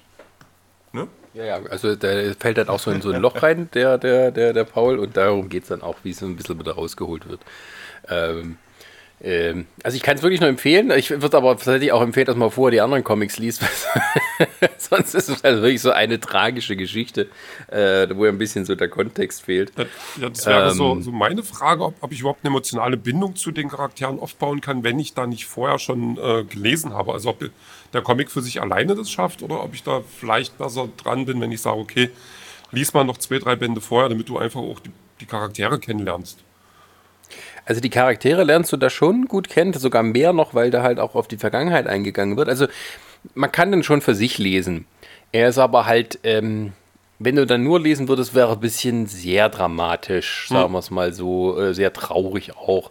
Ähm, weil du halt vorher so die, die, die, die lustigen Abenteuer sozusagen von Konrad und Paul kennst. Da, ähm, da kannst du dann ähm, äh, da kannst du erstens die lustigen Seiten ein bisschen besser erfassen, ähm, aber es trifft dich auch umso härter, weil dann sozusagen die Diagnose kommt. Also es gibt halt so ein geiles Panel, wo halt äh, der sitzt halt beim Arzt ähm, und der Arzt sagt ihm, dass der Test positiv war. Und dann macht er das so schön, dass du quasi so ein längliches Panel hast. Der Arzt hat so eine ganz riesige Sprechblase, wo er das äh, ganz genau erklärt, was so die medizinischen äh, Implikationen sind und sowas. Und darüber liegt aber eine größere Sprech- oder Denkblase von Paul, wo da nur drin steht positiv. Okay. Und er starrt ihn halt an. So. Ähm, und äh, das ist richtig toll gemacht. Ähm, Ralf König macht das auch nicht irgendwie groß aufwendig gezeichnete Comics. Äh, also der ist meistens fast alles immer schwarz-weiß. Ähm, und auch so viel Hintergründe macht er nicht. Ähm, das spielt vor allem immer in, in, in Köln. Dort sozusagen in der, in der Subkultur. Ähm, und benutzt auch so echte Orte, die es halt wirklich gibt. Ähm, und äh, deswegen hat es immer einen sehr reellen Anspruch, den seine Comics. Ja, ich, auch wenn die. Ja. Ja ich ja. Hatte, hatte immer das Gefühl, dass der quasi direkt für die Szene schreibt. Also zumindest am Anfang und dass der da auch sehr verwurzelt ist und wahrscheinlich viele von den äh, Leuten sich da auch wiedererkennen in dem, was der da macht. Also dass er wirklich ähm, oder höchstwahrscheinlich äh, ganz konkret auch Beispiele hat an Freunden oder Leuten, die er kennt, die er dort verwurstet. Also das ist so, oder hatte ich immer so das Gefühl, was, also ich kenne jetzt nicht viel von dem, also bewegte Mann, na klar. Ähm, ich werde ihm nie verzeihen, dass der Till Schweiger zu seiner Karriere verholfen hat damit. da hat er nichts mit zu tun gehabt. Das war die Lindenstraße. Ja, aber, aber das ist halt so, also der bewegte war ja damals auch schon so ein, so, ein, so, ein, so ein Hit. Also quasi auch einfach so hier, was, ein Film mit Schwulen, wie geht denn das? Und dann auch noch äh, bekannte Darsteller und wie trauen die sich da? Also das fand ich auch damals ganz grandios. Das war auch ganz, ganz, ganz toll eigentlich. Ja, aber das ist, aber halt auch Kind seiner Zeit. Und von daher, ich glaube schon, Ja. dass der was drauf hat. Also ich habe jetzt gerade auch nochmal das den aus dem Regal genommen. Es ist mir auch äh, aufgefallen, äh, eingefallen, warum ich den äh, im Kopf hatte. Ähm, gerade dieses Bullenklöten, ähm, diese quasi, wo der, der Paul so verrückt nach einem spanischen Bauarbeiter ist, der eigentlich hetero ist. Ähm, der hat den Untertitel Dicke Dödel 1. Und Das hört sich äh, schlechten Porno einfach nur an. ja, ja, Das äh, erinnert mich auch so ein bisschen an, an, an Werner, muss ich mal sagen. So, ja, da stell dir vor, es ist wie Werner nur halt, wenn alle auf einmal schwulen Sex hätten. Ähm, und Oh äh, äh, Super Paradise hat als Untertitel Dicke Dödel 2. Ähm, also das eine ist sozusagen das hemmungslose Ausleben und Ausloten auch der Sexualität. Ähm, und das ist so ein bisschen die, die, die Konsequenz daraus, dass es eben auch äh, ja, äh, tragisch enden kann. Also das muss es natürlich nicht, aber es ist halt so, dass halt äh, das immer unter dem Eindruck von ähm, äh, der AIDS-Krise dann entstanden ist. Äh, ich gucke gerade. wie, 99 Tja. ist es. da sollte man, kann man doch sagen, ne Leute, verhütet. Genau, das ist immer wichtig. Wir reden ja nicht nur über Nerd-Themen, sondern auch über Lifestyle. Naja. Das ist ja Verhütung, Lifestyle. Du musst, ja. du musst es, mathematisch musst du es so sehen. Wenn unsere Nerds jetzt durch Geschlechtskrankheiten sterben, Haben wir in der, weniger nein, nein, nein, nein, Zuhörer. nein, ist nicht nur das. Das nächste Problem ist, in der Rente, wo sie dann ganz viel Geld haben, um nochmal Comics zu kaufen, altersgerecht natürlich, sind ja dann weg. Das heißt, du musst sie am Leben erhalten und schön schützen lassen, damit du sie auch im schönen Alter haben kannst. Und auch die Kindeskinder müssen ja auch irgendwie an Comics rangeführt werden. Schön, schön dass du so eine, so, eine, so eine humane Sicht der Dinge hast, nicht auf die Wirtschaft dann im Vordergrund bei dir steht. Entschuldigung, Studium geschädigt. Es Ja. ist Wirtschaft, Wirtschaft und Wirtschaft. Aber ich habe natürlich die Menschen lieb. Sehr gut. Die Konsumenten Okay, meinst gut. du? Das hast du gesagt. Okay. Ich bin ganz allerliebst. Ha, ha, hat noch jemand eine Anmerkung oder Frage dazu? Nö. Nö, es ist Stille im Walde. Gut, äh, dann gebe ich sozusagen äh, äh, den Bumerang wieder zurück an den Toni und äh, frage, was du ihn als nächstes in deiner Chronologie äh, äh, auf uns wartet. Ähm, als nächstes habe ich einen Comic, also da ist schon mal, den, wie ich rangekommen gekommen bin, halbwegs spannend. Ähm, also vielleicht kennen das einige, ich habe das Ding aus dem Waschsalon. Weil ich, Was? ja, Was? Es gibt, Hast du es hast du's in einer der Waschmaschinen gefunden oder wie? nicht ganz. Nein, hier, wo ich äh, wohne, in, in, in Schleusig, also da hatte ich noch keine Waschmaschine, war noch gar nicht so lange in Leipzig, das ist jetzt auch schon mal ein paar Jahre her, aber gesagt, und man muss ja dann auch als Nerd mal seine Wäsche waschen. Ähm, zumindest gehöre ich zu der Fraktion, die Gute das Idee. macht. Einmal im Jahr. Einmal im Jahr, genau. Äh, und in diesem Waschsalon, da gab es dann halt eine Ecke, wo dann Leute so ihre alten Bücher haben liegen lassen und gesagt, hier zum Mitnehmen. Und da war halt, dann guckst, gucke ich so rein und dann, oh, mal, ein Comic. Und ähm, das musst du mitnehmen. Und das war auch ein dickes Comic. So, oh, das hat bestimmt noch Geld gekostet. Meins. Ähm, das Comic ist Marvels. Es ist, glaube ich, wenn ich jetzt richtig liege, von 2004. Hat auch äh, vor nicht allzu langer Zeit eine Neuauflage erfahren. Äh, ich habe hier das englische Original vor mir. Gibt's jetzt, also auf Deutsch gibt es das aber auch. Was das Ding so spannend und, und, und unheimlich interessant macht, ist einfach, erstmal äh, ignoriert es alles Mögliche, was so ähm, an Continuity so existiert und fängt einfach mal so Richtung Zweiter Weltkrieg an. Ähm, die ersten Bilder sind so die Fackel, noch gar nicht mit Fantastischen Vier oder so. Und ähm, mal davon ab, dass die Zeichnungen auch in die Zeit passen. Also das sieht fast schon aus wie, wie so mit, mit Pinsel gemalt. Also das ist absolut großartig gemalt und gezeichnet. Ähm, verfolgen wir auch nicht einzelne Superhelden, sondern einen Reporter, der zu dieser Zeit äh, Reporter-Dinge tut, also so als Fotograf mehr. Äh, wahrscheinlich, glaube ich, für den Daily Bugle auch arbeitet, bin mir gar nicht so sicher. Und den begleiten wir. Der erzählt immer so ein bisschen, was gerade in der Zeit passiert. Da ist dann der äh, Zweite Weltkrieg, der Prinz Namor taucht auf und ähm, so alle möglichen Leute so ähm, an Superhelden, die dann so das Licht der Welt abblicken, äh, kommen dann zum Vorschein. Und das Ding ist einfach so grandios, weil das so eine, so eine ganz, ganz, ganz andere Zeit äh, aufgreift. Also quasi so die, die 40er, 50er, 60er. Ähm, und dann noch ähm, immer versucht, auch die Superhelden, die es da gerade gibt, so mit einzufügen, die wir aber natürlich nur so von der Seite betrachten. Und das macht das Ganze nochmal interessanter, weil wir, weil die von dieser Position aus nochmal größer, nochmal unnahbarer wirken. Also da ist dann so ein Captain America, da sieht man dann gerade so, so, ein schönes Cameo von Popeye. Muss man auch wissen, aber das ist so, ein, so ein Seemann, der da gerade irgendwas gefragt wird, wohl von diesem Reporter oder so. Und der sieht eins, also sieht aus wie Popeye äh, als lebender Mensch so. Der so, ja, hier, Captain, gib dem Hitler mal noch eine mit von mir, so nach dem Motto. Ähm, wo er halt quasi Captain America meint und wir verfolgen so alle möglichen Geschehnisse. Galactus taucht irgendwo auf. Dann gibt es natürlich dann auch, ähm, wer sind überhaupt diese Superhelden? Wer, haben wir die noch unter Kontrolle? So diese Konflikte. Dann kommen die Mutanten halt X-Men und Co. Ähm, dazu kommt noch, dass die Kostüme alle so dermaßen altbacken aussehen, also ganz furchtbare Overalls, die die Fantastischen Vier tragen, wo auch nichts sitzt. Also das, das ist alles andere als schick. Das sind auch keine muskelbepackten Typen so ganz oft, sondern einfach irgendwelche, gerade die von der, der Reed Richards hier, Mr. Fantastic, der sieht halt aus wie ein Wissenschaftler, aussieht so alles andere als irgendwie ein sportlicher Typ. Und äh, naja, wie gesagt, wir, wir begleiten dann halt diesen Reporter so über die Jahre, über Jahrzehnte sogar und sehen halt aus seiner Perspektive, was es bedeutet, in einer Welt zu leben, wo es Superhelden, wo es Mutanten und wo es eben diese Wesen gibt, die äh, mächtiger und, und so ganz doll anders sind als wir. Und das ist halt einfach ein grandioses Stück Kulturgeschichte, so Nerdkulturgeschichte, wenn man so will, weil das halt, wie gesagt, auch so von, von allen Seiten so Comic-Kulturen neu angreift und für mich damals auch nochmal gezeigt hat, Comics können auch noch mal ein Stück anders sein. Also die sind jetzt mal so, wir nehmen Bezug auf, auf geschichtliche Sachen, äh, ohne uns da vielleicht direkt einzumischen, ohne die jetzt direkt zu bewerten. Aber das, das Ding könnte tatsächlich auch äh, im Geschichtsunterricht so sein Ding tun. Also wenn jetzt, ich stelle mir gerade so einen Zwölfjährigen vor, der so amerikanische Geschichte so gar kein Interesse hat, dem gibst du das zu lesen und der hat was gelernt. Also solange der jetzt nicht sagt, hier Mensch, dann und dann kamen die Mutanten. Das wäre jetzt nicht ein Ziel der Sache.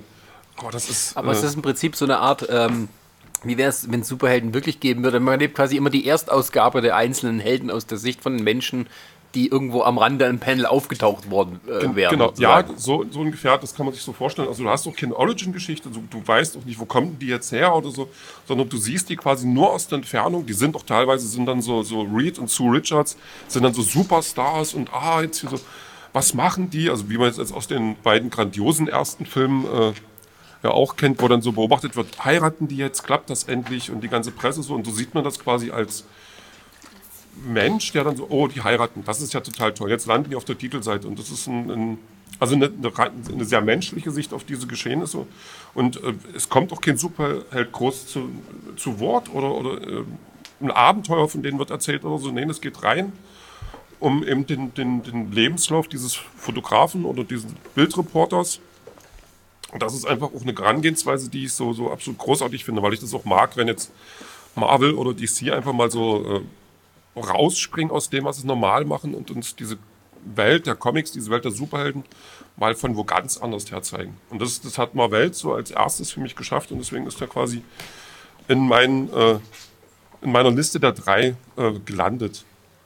Also kann ich auch jedem nur empfehlen, der sich so ein Stück weit für Superhelden interessiert. Das Ding ist ähm, super. Ganz toll. Das gab es jetzt gerade in der Neuauflage. Ähm, die kann man also quasi noch frisch aus dem Regal ziehen. Ja, ja. Ähm, das Ding ist ja, der ist ja von Alex Ross gemalt, kann man schon fast sagen, ne? Ja, gemalt. Das ist, glaube ich, der richtige Ausdruck dafür, ja. Also es ist, ist äh, Alex Ross ist so ein, ja, eigentlich ein, also der macht vor allem Cover wo er Superhelden immer sehr realistisch darstellt. Also mhm. ähm, sieht also immer wie so eine Porträtmalerei. Ähm, der hat auch sowas gemacht wie, ähm, wie, wie, wie Kingdom Come. Auch so ein, so ein äh, wichtiger Comic, äh, wo es halt irgendwie so einer fiktiven Zukunft spielt, wo es irgendwie also vom DC-Universum, wo dann Superman schon alt ist und äh, gar nicht mehr Superman sein will und sowas. Und da geht es quasi um den Weltuntergang und ähm, ja, das ist auch so beeindruckend gezeichnet, weil es halt bei ihm immer so furchtbar echt aussieht. Also die, die Gesichter, die sehen halt immer so aus, als hätte er die, also wird es wirklich ein lebendes Vorbild geben. Und der vermeidet auch immer, dass die wirklich so aussehen, wie, also vielleicht aussehen wie ein Schauspieler oder sowas. Ähm, also, äh, ja. Also allein schon vom, vom also ich habe mir den auch gekauft, habe ihn noch gar nicht fertig gelesen. Ähm, und das ist, ähm, ja, die sind immer so atemberaubend, dem seine, seine Panels und seine Seiten. Das ist auch immer so Kunstwerk für sich, jede einzelne ja. Seite. Das, das, muss man so sagen. Also das, ich will auch nicht wissen, wie lange der Mann an diesem Werk gemalt hat. Also das ist, äh, ja, also das ist wirklich so eine, so eine, so eine Porträtmalerei fast schon absolut fantastisch. Also da können sich einige mal eine Scheibe abschneiden. Also wenn man drauf steht, also das ist auch, ähm, das macht es auch schwierig, finde ich, einfach so zu lesen, weil das Ding ähm, mit den Gewohnheiten, mit den Sehgewohnheiten eines Comiclesers auch ein Stück weit bricht, finde ich. Also das ist halt, ähm, und was ich halt so, so sehr schätze an der Sache, ist auch, dass es wirklich einen in die Zeit bringt, wo das spielt. Also das ist halt auch durch diesen Zeichenstil oder Malstil, Zeichenstil, ähm, funktioniert das gleich nochmal besser. Also ich habe jetzt gerade so ein Panel hier äh, mit Captain America ganz groß, wo das seine Klamotte noch aussieht wie, wie gestrickt. Also irgendwas. Äh. Ich weiß nicht, ob jemand, nicht viel damals. man hat der, kennt, kennt einer von euch noch diese, diese allerersten Captain America Filme? Also nicht die, obwohl nicht die schwarz-weißen und das war schon bunt und mit dem Motorrad und so. Also und ganz diese, furchtbar. Diese schlechte, diese ganz furchtbare Umsetzung, die sie da für ein Apfel und ein Ei gemacht hatten. Genau, genau.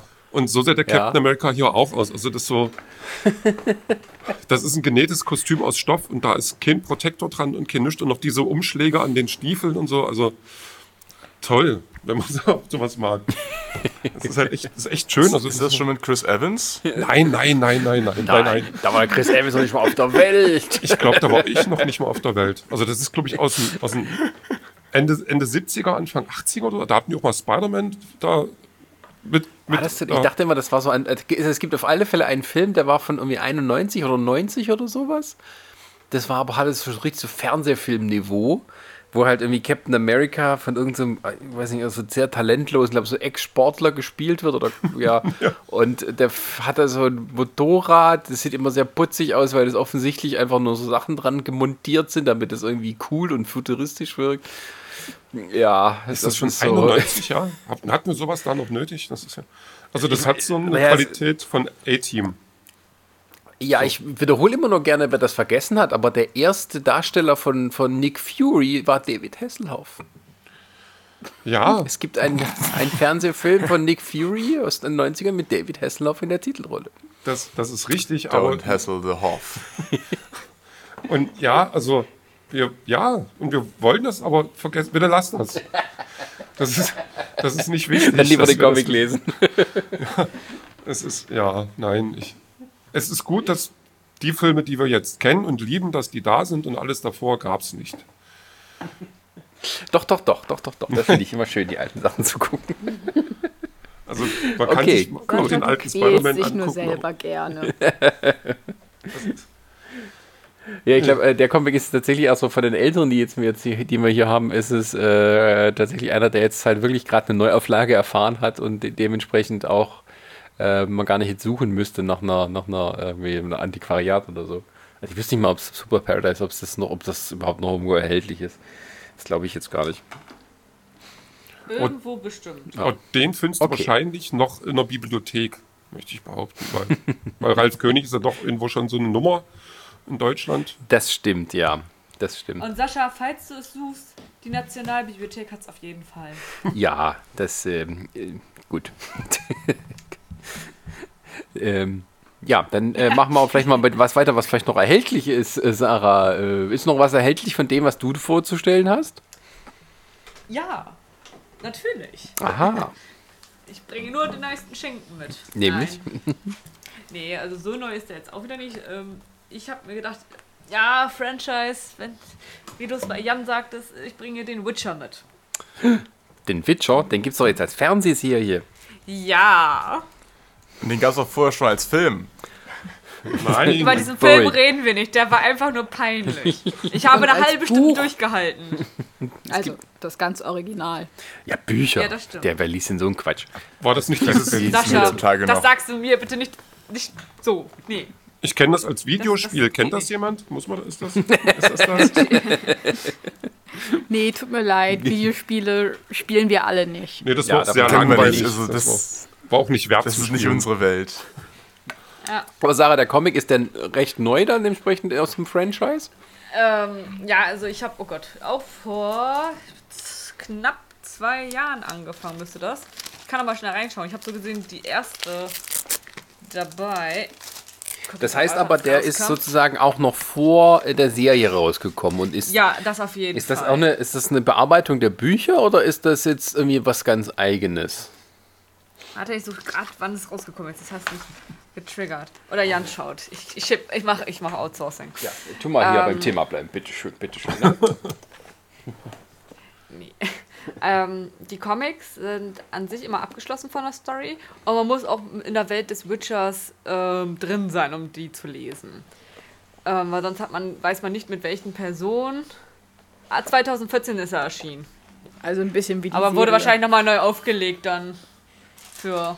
Aber es war dann eher so die, die zur Hochzeit auch des, des von, von wann kam das Videospiel? Das der dritte Teil, der kam doch auch so um die Zeit raus, ne? Ja, ja, es könnte sein. Ja.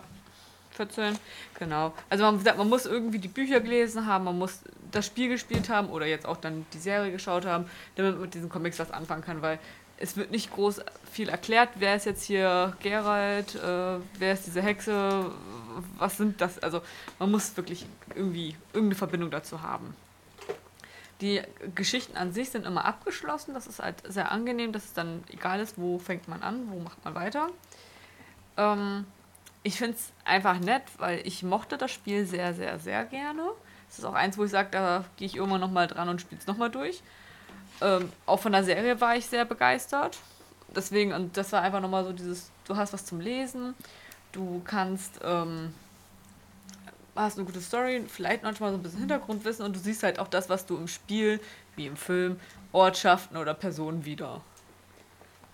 Aha, okay. Das, also ist es eher sowas, also extra für Eingeweihte, dass die noch was extra Ich- haben zum Lesen, Zeit zu überbrücken? Ja, ich würde sagen, ja, auf jeden Fall. Weil ich glaube, wenn wir es jetzt jemanden geben, wie mein Vater oder so, der, der würde gar nicht wissen, so, ja, warum ist jetzt dieser Hexer mit dieser Frau unterwegs oder so. Also, das, obwohl es war bestimmt witzig. Nee, also du musst schon irgendwie eingeweiht sein. Und Das schöne Literatur zu überbrücken. Für die zweite Staffel zum Beispiel, wer jetzt warten muss. Wir können uns ja auch nochmal Witcher 1 anschauen. Ja, könnten wir. Siehst du, die Serie habe ich noch gar nicht gesehen. Tu es, Sascha. Schon das Lied alleine ist es wert. Das Lied? Ja. Was für ein Lied? Wir werden jetzt nicht anfangen mit Singen. Okay. Unseren Zuhörern zuliebe. Ich äh, bin auf den Live gegangen.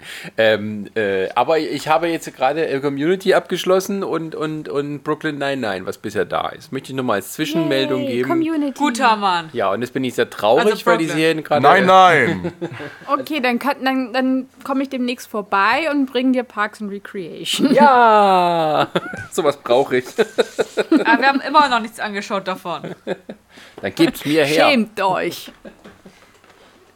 Wir haben irgendwie andere Sachen gerade zu tun. Wir machen, Film, Nee, wir nee, machen nee, mal nee. Serienabend bei Sascha. Alle, alle Staffeln auf einmal. Ich habe jetzt Carnival Row geguckt. Bildschirm. Ja, der war auch nicht schlecht. Also wie gesagt, Witcher kann ich sehr empfehlen. Nochmal schnell den Überschwenker. ähm, für Leute, die, die eingeweiht sind oder vielleicht die auch sagen, die wollen ein kleines Geschenk haben oder warten jetzt auf die zweite Staffel. Lohnt sich auf jeden Fall. Schöne Story. Auch vom Zei äh, Zeichenstil Stil her. Finde ich es halt sehr nett.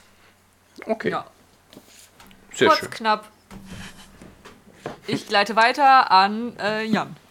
Warum denn an mich? Ja, immer abwechselnd. Mann, Frau, Mann, Frau. Dachte Ich bin ich doch gar so. nicht vorbereitet. Achso. Eigentlich wäre jetzt wieder Resa dran. Dann machen wir Resa. Dann guck mal, hast jetzt noch Zeit. Okay. okay. Also, die nächste Serie ist auch wieder ein Manga, den ich äh, gerne vorstellen möchte. Ist schwer in Deutschland zu erhalten, zumindest komplett. Tu mal deine, deine Fundstücke, die da, da das graben musstest. Ja, denn ähm, es, es geht um Beck. Es ist eine, es ist eine Manga-Serie von Harold Sakuishi.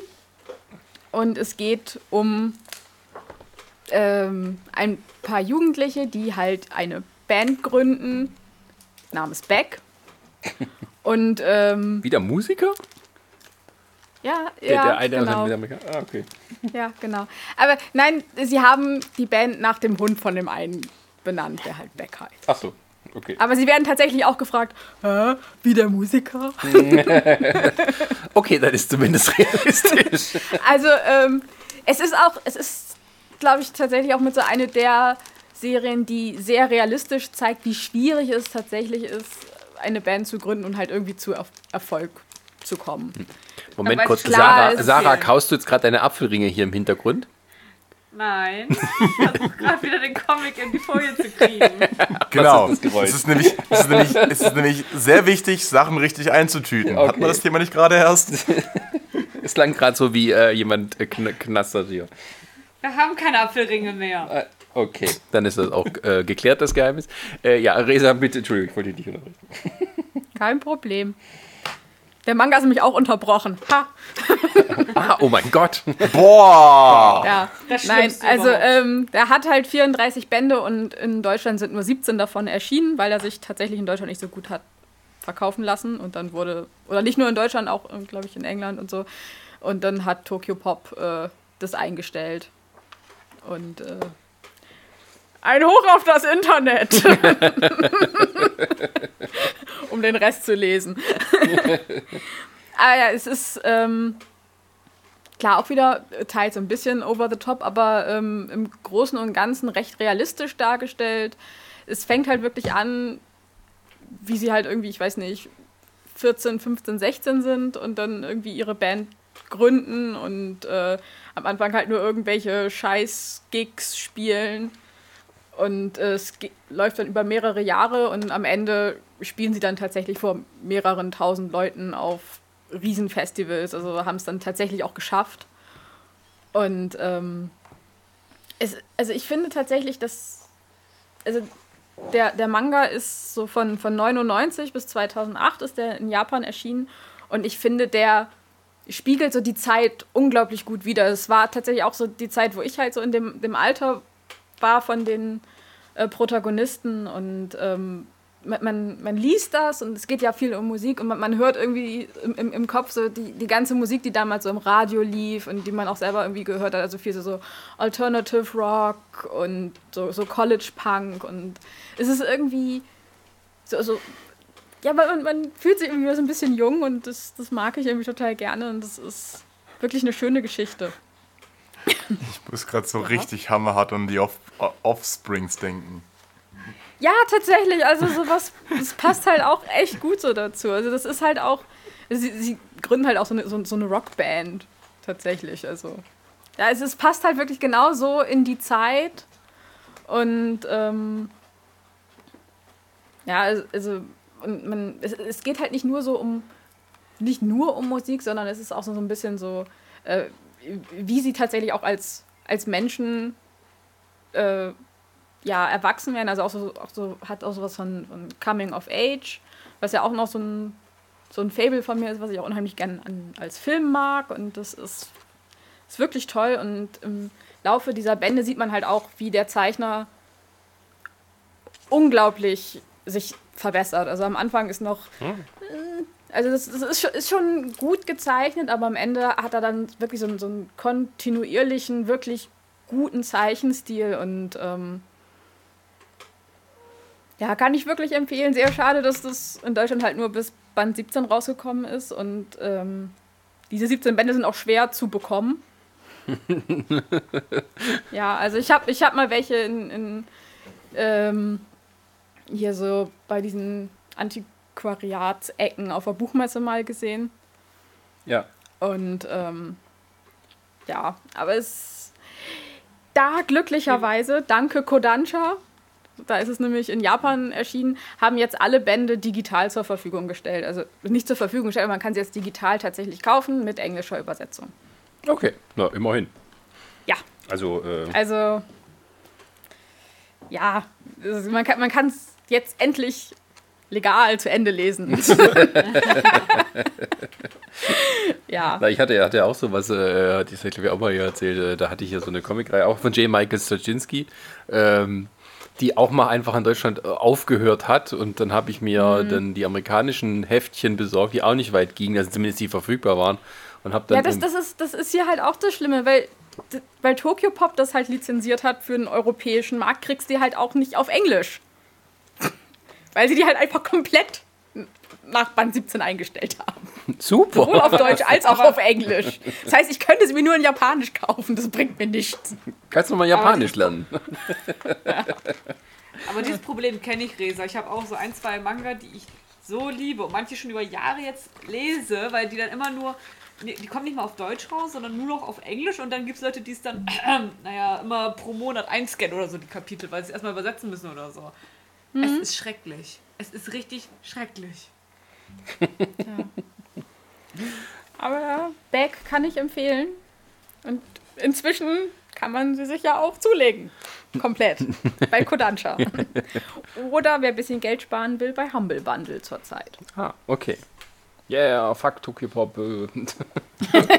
Genau. Buh, Tokyo Pop. Buh. Und dann Ähm. sowieso nicht nett zu uns, als wir wegen Sponsoring wegen der CGC angefragt Ja, wir hassen euch voll jetzt hier so. Hauen schon in die Falle. Richtig Wir so. werden jetzt nicht noch mehrfach euren Namen sagen. Ich hasse die Folge. Ach, das ist meine, eine- genau, eine meiner Lieblingsszenen, die ich immer so im Boulevardfernsehen gesehen habe. Da haben sie so zwei Superfans von Britney Spears gefunden, so zwei komische Kackbratzen. Also als Britney Spears noch berühmt war. Und haben die so, ähm, die hatten kein, keine Tickets für ihr, oder hatten Tickets für ein Konzert, die haben mit denen quasi vom Hotel nach dem Konzert quasi im Hotel von Britney Spears mit der gewartet, weil die gehofft haben, noch ein Autogramm zu kriegen. Und haben die so erzählen lassen, ah ja, das ist so toll und oh ja, die finde ich ist die Beste. Und dann haben die noch angefangen, Lieder von ihr zu singen, so ganz schief und schräg. Und äh, dann kam Britney Spears im Auto gerauscht und fuhr nur an denen vorbei und die winken noch so, hey, ja, Britney. Und ich fuhr an denen vorbei, die hat nicht mal rübergeguckt, war dann weg und ja, ja. Oh, ich hasse die voll, die hat nicht mal hergeguckt, ey, was eine Schlampe. Und deswegen ist Britney Spears heute nicht mehr relevant. Aber so, äh, nicht mal eine Mikrosekunde hat es gedauert, bis das Ja, Hass und Liebe liegen nah beieinander. Ein, ein so ein Herz Echte bricht Musiker. schnell, das ist, ist schon schlimm. Ja. Aber für, für, für alle beiden Manga, die ich bisher vorgestellt habe, empfinde ich nur Liebe. Ich guck mal, ob es bei YouTube noch diesen Clip gibt, weil der war großartig. Aber Sascha, dieses, können wir nicht einfach mal eine Folge machen, wo wir unsere Manga vorstellen, weil dann hätte ich auch noch wundervolle Sachen. Oder Ähm, können wir nicht einfach mal eine Folge machen, wo wir zu irgendwelchen YouTube-Clips reagieren? das, das können wir auch mal machen. Da müssen wir tatsächlich dann immer ansagen, wie die heißen, dass sie da das gleichzeitig mitgucken können. das, das stelle ich mir gerade so vor, wir gucken hier Mikro an, wir gucken YouTube-Clips, reagieren irgendwie und so, so jetzt hört raus, was wir da gucken. Macht euch einen Plan. Scheißegal. Ja, das ist tatsächlich so Audiokommentar. Und, dann, und im nächsten Teil lesen wir wir was so und ihr könnt uns zuhören. Podcast-Challenge. Aber es gibt ja auch so Podcasts, dass die du quasi live zum einem Film starten kannst, die dann quasi so Live-Reaktionen Das wäre schon so. Aber oder demnächst lesen wir Comics vor, das wird auch schön. Also, Ja. Nee, Urheberrecht, Urheberrecht. Bloß die Nehmen wir halt die Sprechblasen. schon 50 Jahre alt sind. Ich kann mal hier einen Ralf König-Comic nehmen. Hier so. Was Warte. sagtest du, 50 Jahre? Batsch, batsch, batsch, batsch, batsch, batsch. Ah, ja, ja. Ja, genau. Ist das gut, ha? Sagst du, ist gut? Ja, du bist so gut. Batsch, batsch, batsch, batsch, batsch, ja. batsch, batsch, batsch. Sascha! Jugendfrei! Man Sascha! sieht doch nix. Es können doch ums Kochen gehen, das wissen wir nicht. Ähm, jetzt noch mal, ich habe noch mal eine Frage zu diesem Back. Äh, es ist eine blöde Frage, ich weiß, aber gibt es da einen Soundtrack oder gibt es irgendeine Möglichkeit, dass man da äh, audiomäßig was zukriegt? ähm, jein. Also es gibt noch ein Anime dazu, Ah, okay. wo sie dann, wo halt dann auch die Seiju tatsächlich auch selber singen. Ähm, und es gibt, glaube ich, noch ein Live-Action-Drama, wo tatsächlich auch die Musik sehr für gelobt wird.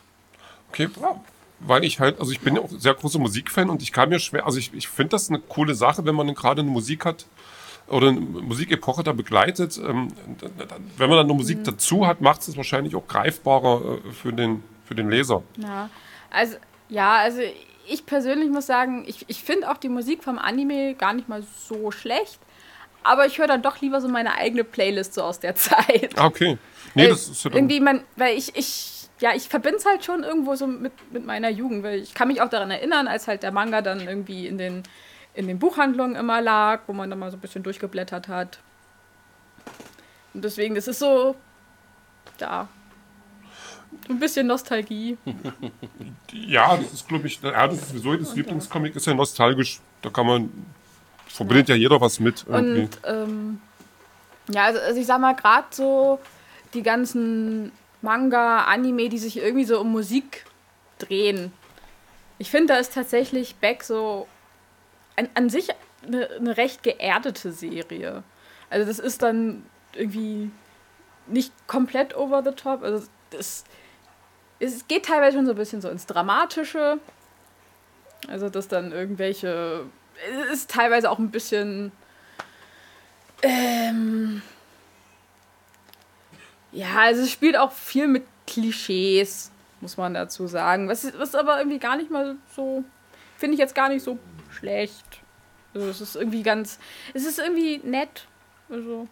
Ich, ich mag den sehr. Sehr gut. Das ist ein schönes Schlusswort für den Teil. Ja. Ähm, Aber, ähm, also, nochmal was dazu. Also, man merkt auch, dass tatsächlich ähm, der Harold Sakuichi, dass der selber auch viel Ahnung von Musik hat. Ah, okay. Also, das ist jetzt nicht so, dass, dass er da einfach irgendwas schreibt und sagt so, hier komm, äh, Musik, Band gründen, ist irgendwie ein lustiges Thema. Also, man merkt schon, dass, dass, dass das halt wirklich auch so eine Leidenschaft von ihm ist. Das würde ich doch, da würde ich doch direkt mal reingrätschen und äh, auf, auf meinen Comic, auf meinen zweiten Comic äh, kommen. Äh, und zwar ist der tatsächlich von Patrick Rothfuß mitverfasst. Yeah, bester Autor. Äh, Genau, ein, ein, einem Autor, den man vor allem von, von äh, Der Name des Windes war es, glaube ich, äh, kennt. Reihe. Genau. Ähm, die meine Verlobte gerade auch sogar liest. Äh, der hat sich jetzt aber mit, mit Wizards of the Coast zusammengetan und mit Adult Swim. Und wer hier schon, schon ein bisschen Ahnung von den Verlegern und, und, und Firmen hat, der kann vermutlich denken, was da für ein unheiliges Kind im Busch ist. nämlich Rick and Morty versus Dungeons and Dragons. Ein Was? absolut. genau.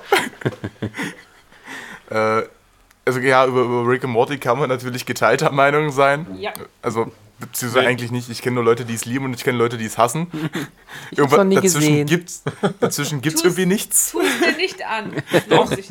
unbedingt. Es ist halt, Nein, es, nein, es, es nein. ist halt diese, diese, diese wunderbare, diese wunderbare Dynamik zwischen diesem, diesem kleinen, hormongesteuerten, pubertären Jungen und seinem total abgespaceden Scientist Grandfather, äh, die halt auch so ein bisschen an, an zurück, in die, zurück in die Zukunft erinnern. Ähm, nur ein kleines und bisschen. Ganz entfernt. Genau. Und, und äh, wie das eben so ist, warum fängt man mit Dungeons and Dragons an? Natürlich, man will Mädels kennenlernen.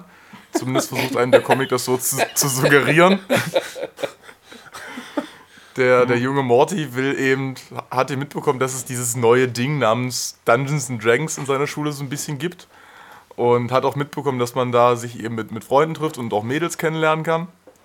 Und deswegen versucht er eben äh, da irgendwie reinzukommen und will sich dann von seinem, von seinem, Grand, von seinem Opa Rick äh, zeigen lassen, wie das alles funktioniert. Und es stellt sich raus, dass Rick nicht nur verrückte Wissenschaftler ist, sondern auch schon seit der ersten Edition bei Dungeons and Dragons dabei ist. Und er hat jetzt eben so eine Nacht, um, Rick, um Morty eben so die, die Grundlagen zu zeigen. Und ja, Sascha, da kannst du bestimmt auch deine Erfahrungen so haben mit äh, Dungeons and Dragons und was es damit auf sich hat, oder? Ähm, äh, was? wir hatten doch letztens erst einen Podcast darüber, oder nicht? Äh, Ja, aber darüber hinaus habe ich keine Berührungspunkte gehabt bisher. Wir konnten ja noch leider nicht mein, mein, mein erstes Mal Pain and Paper äh, zelebrieren, ähm, aufgrund der Krise. ähm, aber dass es nun auch da ein, ein Crossover gibt. Ich, Rick and Morty steht schon lange irgendwie auch auf meiner Warteliste. Ähm, Ich, ich war auch sehr überrascht, als ich von diesem Crossover erfahren habe, aber rückblickend betrachtet ist es ein, ein logischer kleiner Schritt, denke ich mal. Nein. Weil einfach zwei, zwei geekige Franchise zusammenschmeißen, was kann schon passieren?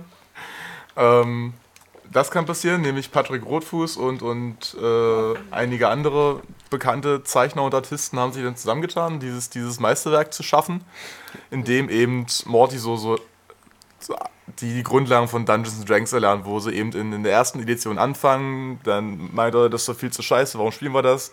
Dann lernt er die zweite Edition kennen und dann die dritte und dann die fünfte. Wundert sich natürlich, warum es die vierte nicht gibt. Und das ist für, für einige Dungeons Dragons Nerds auch so, so ein kleiner Insider-Gag wieder. Und davon strotzt der Comic auch an, vielen Stellen. So, so einfache, einfache Seitenhiebe auf, auf gewisse Memes, möchte ich fast sagen. Wie zum Beispiel, dass äh, Power Gamer immer die, die schlimmsten Rollenspieler sind. Und solche Sachen nehmt. Und ich als jemand, der, der, der Rick and Morty in einigen Stellen schon fast auswendig mitsprechen kann und Dungeons and Dragons inzwischen auch, auch sehr, sehr, sehr, sehr mag und, und gerne spiele. Äh, deswegen war das für mich einfach ein gefundenes Fressen, dieser Comic. Ich bin auch sehr, sehr gespannt, weil, also der, der erste Teil ist tatsächlich von, von 2019 ähm, und der zweite Teil kam jetzt Anfang März raus. Ähm, den habe ich mir jetzt auch organisiert über unsere liebe Comic-Combo und da bin ich jetzt, den habe ich leider noch nicht lesen können, weil ich noch so viele andere Sachen auf meinem Tisch liegen habe. Aber ich bin sehr gespannt, wenn ich dann mal dazu komme, mich da reinzustürzen. Aber das ist wie, oft so bei Crossovern, so richtig genießen können es nur Leute, die ja wirklich von beidem Ahnung haben, oder? Ja, das ist das Problem bei Crossover. Also ich meine, das kann was Gutes und was Schlechtes sein, ne? Also es gibt vermutlich das und dann gibt es eben halt äh, Green Lantern und Star Trek gemischt. Wa- Warum? Weil es das gibt. Und es ist einer der schlimmsten Comics, die ich je gelesen habe. Das Vielleicht sollten wir das auch mal machen. Die drei schlimmsten Comics. Ja, unbedingt. das Schlechte Comics. Justice Ich League keine Warte schlechten Power Comics. warte, Rangers. mein schlechtes Comic, Rick and Morty Dragons. Ja, Den hast du doch nicht mal gelesen. Ja, sehr gut. Da weiß ich auch noch, in Ich hab's Predator trifft Justice League. Das war auch schön. Was? Was?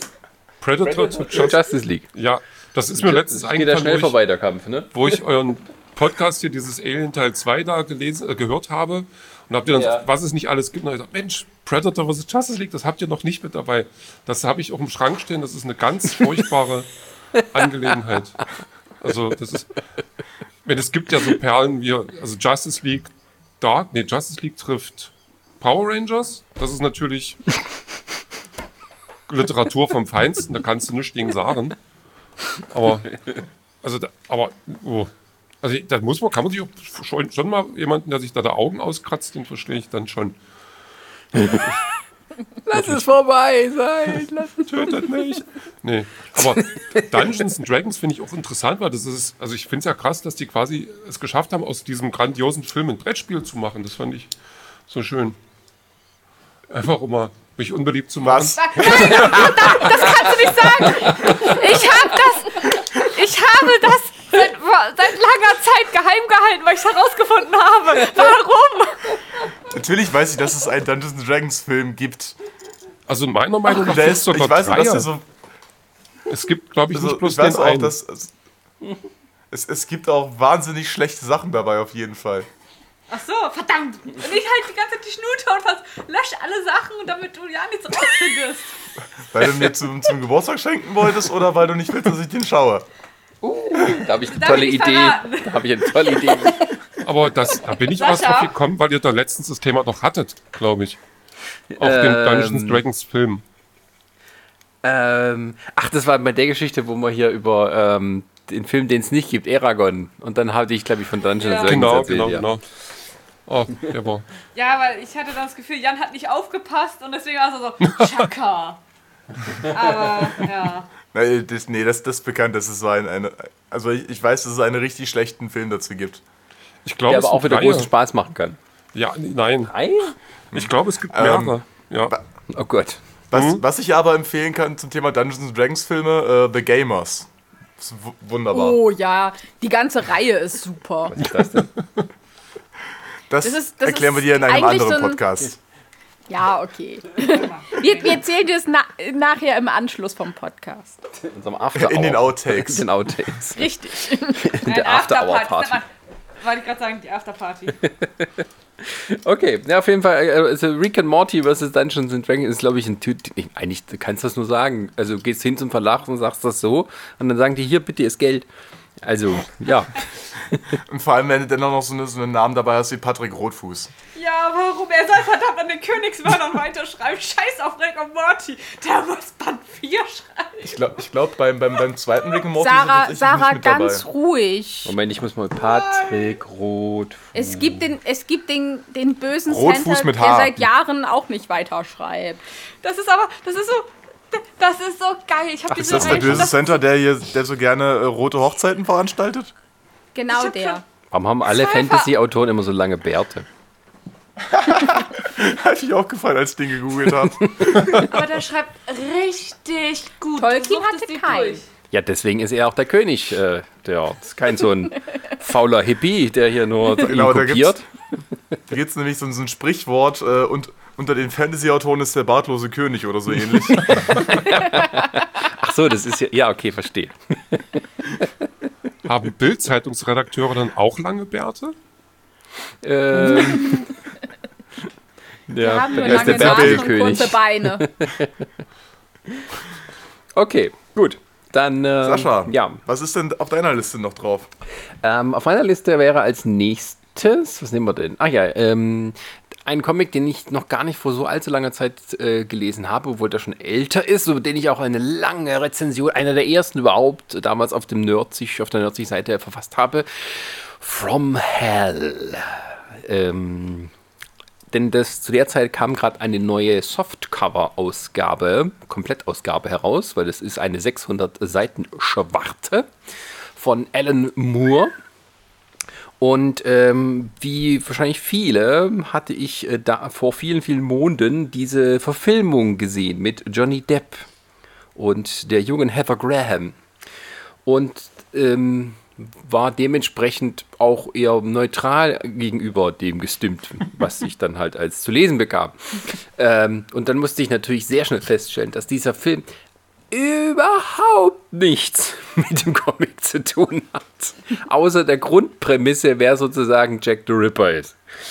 Also dem, der, der Comic äh, behandelt Jack the Ripper und ähm, es ist extrem schwer, all das zu fassen, was da drin passiert. Ähm, also der Comic äh, legt sich fest sozusagen, wer der äh, wahre Jack the Ripper ist und bietet so ein Panoptikum de, also des viktorianischen England da um 1888 und ähm, ist auch sehr einfach gehalten. Ähm, alles in schwarz-weiß und extrem viel schwarz auch dabei, weil alles eben dunkel ist, weil eben damals in England irgendwie um eine gewisse Zeit eben die Lichter ausgingen äh, in London und de dementsprechend auch es leichter, leichter war zu morden. Und ähm, das ist so ein Comic, der bei mir auch so irgendwie Spuren hinterlassen hat. Also ich, das war so, ähm, das ist ein Meisterwerk. Das ist schlicht und ergreifend Weltliteratur, was, da, äh, was man da findet. Ähm, Alan Moore hat ja viele tolle Sachen gemacht und ähm, auch ein ganz breites Spektrum an Themen. Aber das ist wirklich so ein Magnum Opus, weil das halt, ähm, also der, der Film, also das ist so wirklich, ähm, wenn du sagst, okay, äh, gut, nicht zu weit aus dem Fenster äh, äh, steigen, aber hier ist die Mona Lisa und ich mache darüber einen Film, der irgendwie aus, äh, den mache ich mit einem Vierfarbstift. zeichne ich, ich zeichne das nach mit einem Vierfarbstift. So, das ist der Vergleich. Also das, ähm, also der Film äh, macht ja daraus mehr so eine ähm, einfach so eine, so eine Detektivgeschichte mit Johnny Depp als dem äh, Polizeiinspektor in der Hauptrolle, der versucht irgendwie Jack the Ripper zu fassen und Heather Graham ist eine der Prostituierten und die letzte, glaube ich, äh, die ermordet wurde damals und am Ende überlebt sie sogar noch, also heimlich. Da wird dann der Tod vorgetäuscht und Johnny Depp ist tot und die lebt irgendwo an der Küste. Ähm, Äh, also ganz Äh, schlimm. Passiert mir auch dauernd, dass ich mir einen eigenen Tod überlebe. Äh, ja, nee, es ist. Das erklärt so einiges. Ja. Aber der Comic ist halt. Ähm, also er verschiedene Perspektiven bietet er an. Äh, äh, ähm, also zum einen auch der Inspektor, dann die verschiedenen Prostituierten, dann eben auch ähm, den, den Mörder, den Jack the Ripper, was in dem Fall der, der Leibarzt der Königin Victoria ist, der mir so eine psychotische Störung so ein bisschen hat. Ähm, aber äh, im Grunde geht es darum, dass ähm, ist eine der vielen Theorien, äh, dass ähm, der Kronprinz oder einer der Prinzen ähm, eine Affäre mit einer Prostituierten hatte, da auch ein Kind gezeugt wurde und es nun darum geht, diese Spuren zu beseitigen, um einen großen Skandal zu verhindern. Das heißt, äh, eine wird getötet und ähm, alle, die so ein bisschen Mitwisserinnen sind, werden nach und nach auch äh, getötet. Und das wird versucht eben ähm, äh, so ein bisschen zu erklären, dass das auf so möglichst grausame Art und Weise geschieht und damit halt wirklich von dem eigentlichen Thema abzulenken. Ähm, das wird aber so verbunden mit, mit Ideen und auch mit, mit, mit der Backstory von dem, von dem Arzt, de- den es wirklich gab, der halt auch von. Jack the Ripper ist. Es gibt von drei Leuten die meisten Bücher. Das sind irgendwie John F. Kennedys Ermordung, äh, Abraham Lincoln und, und, und Jack the Ripper. also jeder hat irgendwie eine eigene Theorie dazu. Und ähm, das ist äh, eine von vielen. Das sagt er dann auch hinter im Nachwort, der Alan Moore. Und ähm, bestützt sich auf, auf, auf eine Arbeit von, von einem Sachbuchautor, ähm, sozusagen die, die, die, die künstlerische Umsetzung davon. Ist auch gar nicht so wichtig, weil es, es geht mehr so tatsächlich darum, ähm, um so ein bisschen dieses Jahrhundert abzubilden, um so ein bisschen diese, ähm, naja, den, den, den Schrecken und den Wahnsinn und um auch um, ähm, ja, die Hilflosigkeit der Leute da gegenüber ihrem Schicksal. Und ähm, das ist halt echt, es ist, ich, also ich kann mich erinnern, das war dann diese, äh, die eine Ermordung, ich weiß nicht, war glaube ich die, die vierte von fünf oder sowas, ähm, wo da halt so auf, nur auf zwei Seiten halt so gezeigt wird, wie er dann quasi die Leiche so auseinander nimmt. Ähm, also die wurden ja sch- schlimm verstümmelt, da gibt es auch Fotos, die kann man auch auf Wikipedia sehen, also Polizeifotos, die sie damals gemacht haben. Ähm, und das hat mich noch ein bisschen nachverfolgt, äh, diese zwei Seiten, ein paar Tage. Also das Ding, Ding, das Ding da sitzt er auch lange dran ähm, zu lesen. Und das ist halt wirklich ähm, also selten, dass ein Comic irgendwie sowas bei mir geschafft hat. Das ist ähm, wirklich ähm, Weltliteratur, das neben jedem anderen Roman der Weltgeschichte stehen kann. Ähm, Weil es halt wirklich äh, das Medium Comic und auch so die, die Erzählweise mit Bildern und mit Sprache so visuell verbunden ist, ähm, so, so, so einen Höhepunkt treibt. Ähm, also Alan Moore, finde ich, der hat das Superhelden-Genre mit, mit, mit Watchmen da so an seine Grenzen getrieben damals, aber Danke. das, ähm, das Comic-Medium an sich, wenn du jemand, nee, aber wenn du jemand sagen kannst, also Comics, das hast du halt irgendwie Donald Duck, wenn der das nur kennt, was kann das denn noch sein und gibst ihm halt das in die Hand, was eben auch schon ein echter, äh, also Wälzer ist tatsächlich, ähm, das ist halt wirklich, ähm, also man muss es wirklich gelesen haben, um es zu verstehen, was ich ja versuche zusammenzustammeln. Ähm, das ist ähm, wirklich, wirklich großartig und auch ähm, schwer tatsächlich zu sagen, da hätte jemand einen guten Film draus machen können, weil er da gar nicht so das richtig hätte abbilden können, um was es geht. Das ist tatsächlich eher so was, vielleicht noch was, wenn man aus einer Miniserie oder sowas macht, heute mit den heutigen Mitteln des Streaming-Fernsehens, müsste sich aber tatsächlich auch sehr eng an die Vorlage halten, um da dem gerecht zu werden. Also wie der da den Bogen schlägt um alles, was es da geht und dann sogar ähm, äh, sogar noch das findet, ähm, also das ist, das ist tatsächlich so, äh, äh, passt ungefähr zeitlich, er, er baut es dann so mit rein, ähm, ähm, weil halt dieser, dieser, die Geschichte von Jack the Ripper, wie das eben durch die Medien damals ging, wie das so hoch gejazzt und gehypt wurde und wie das alles so war, also ein bisschen so schon unsere heutige Zeit und so alles so ein bisschen vorweggenommen.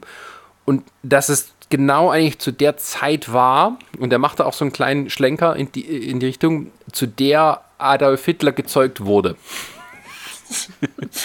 ähm, es passt zeitlich ungefähr.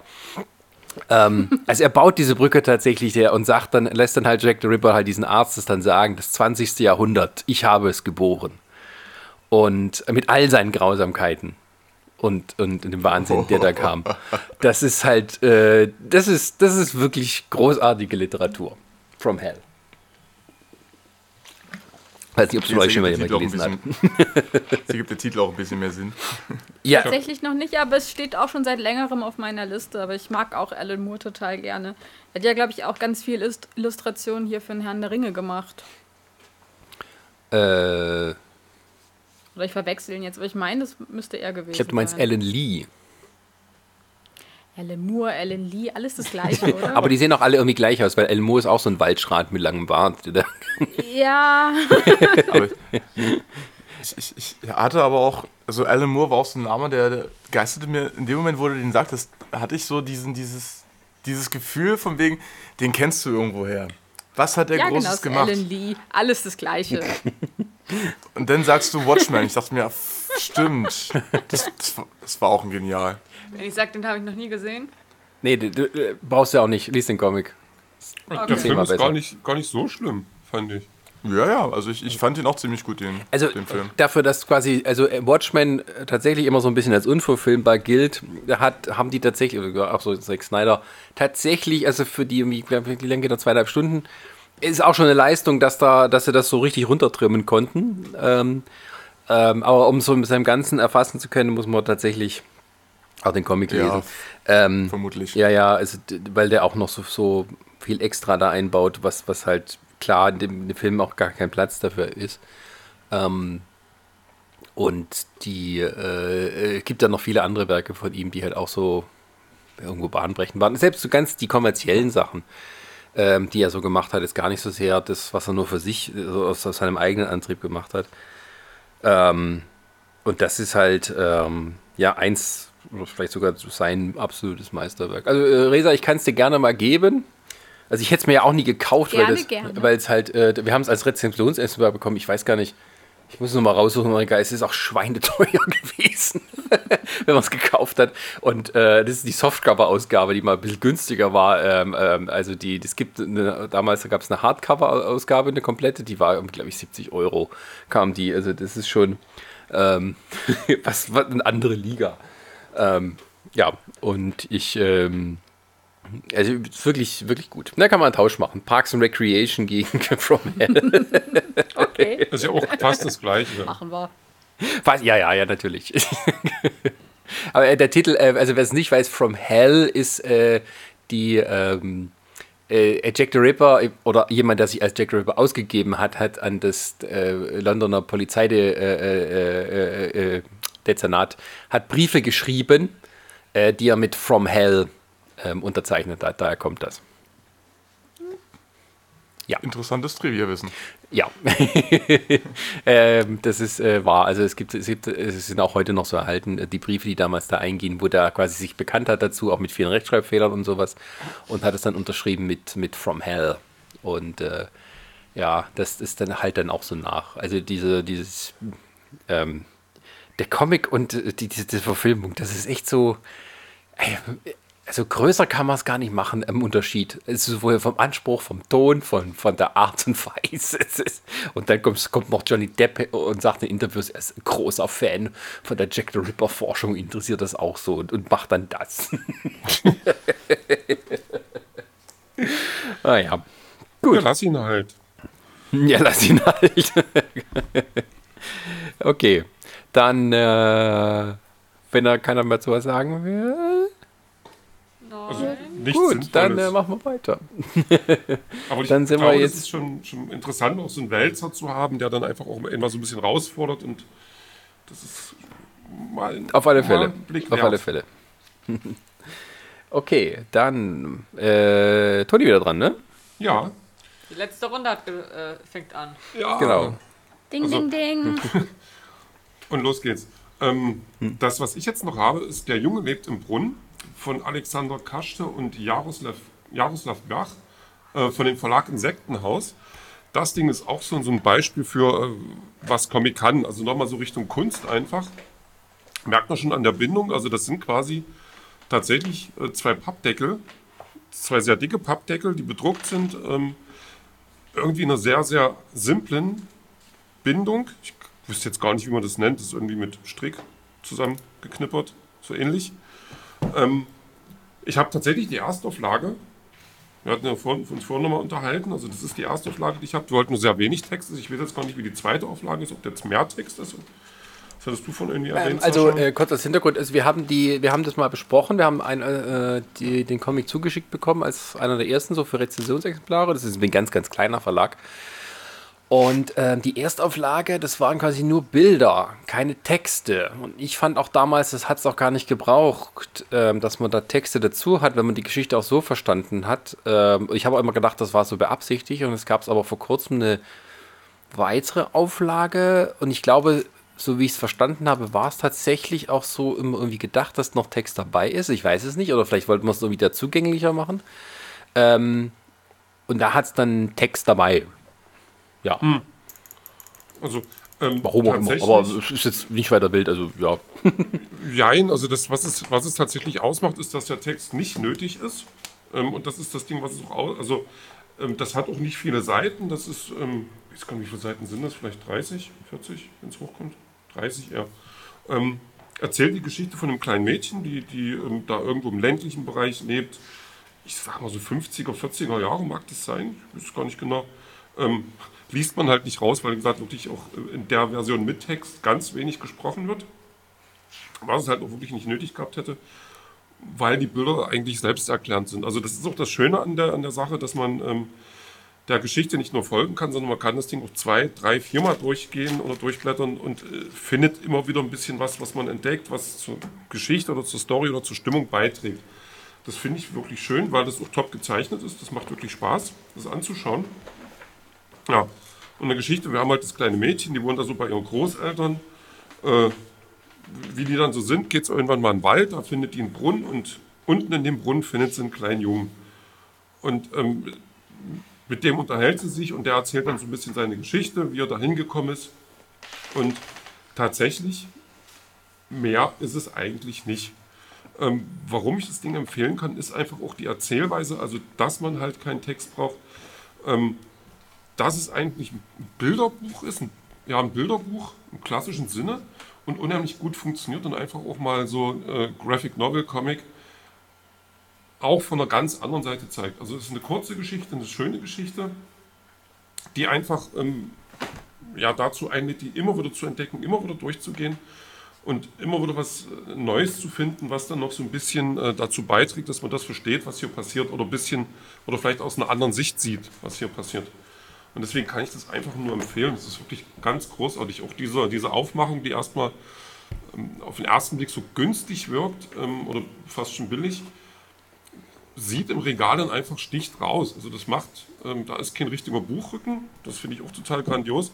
Es ist quasi, das, das, die Seiten wurden da zusammengestapelt, zusammengeklöppelt und dann ist gut. Und das reicht aber auch völlig. Also das fasst sich auch anders an. Das riecht auch anders als andere Comics ist einfach mal eine, eine, eine ganz andere, ähm, ja, ein ganz anderes Stück Kunst aus der ganzen Welt da. Also kann ich nur empfehlen. Und hat mir unheimlich Spaß gemacht, das zu sehen. Ich habe das auch empfohlen gekriegt von so einem YouTube-Kanal. Ganz, ganz klein aus Leipzig.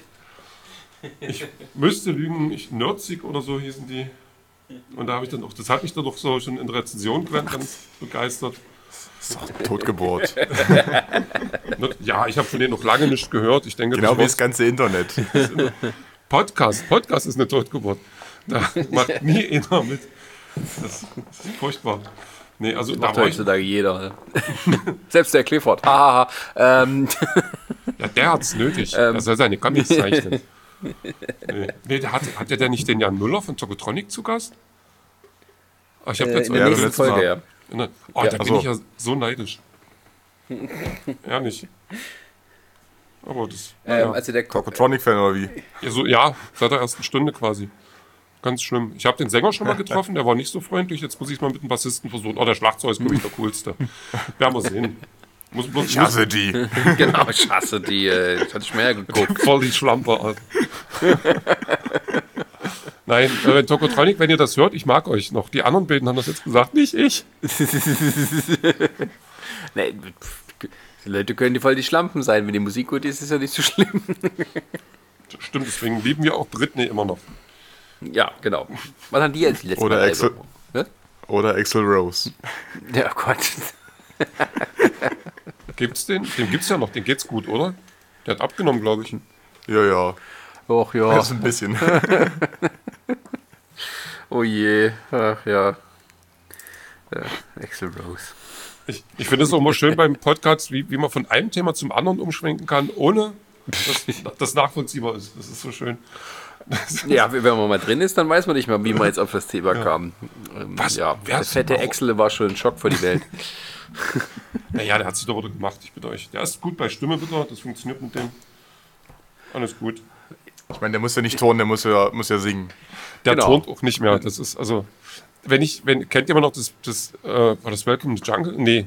Dieses eine Video, Knocking on Heaven's Door, wo der so über die riesen Bühne gerannt ist, das kann der jetzt nicht mehr.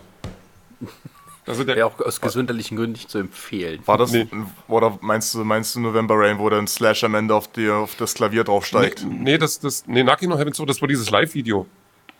Da hat er dieses, dieses äh, ikonische T-Shirt an, da äh, Kill Your Idol mit diesem Jesus drauf.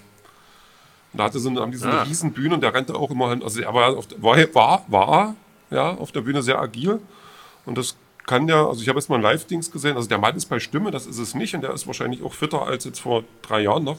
Aber dieses Hin- und Hergerenne schafft er nicht mehr. Aber gut, die sind ja auch nicht mehr die Jüngsten.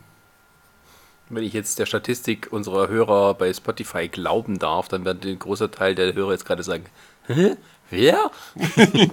Axel, was? Die alten Leute hier und ihre Opermusik da.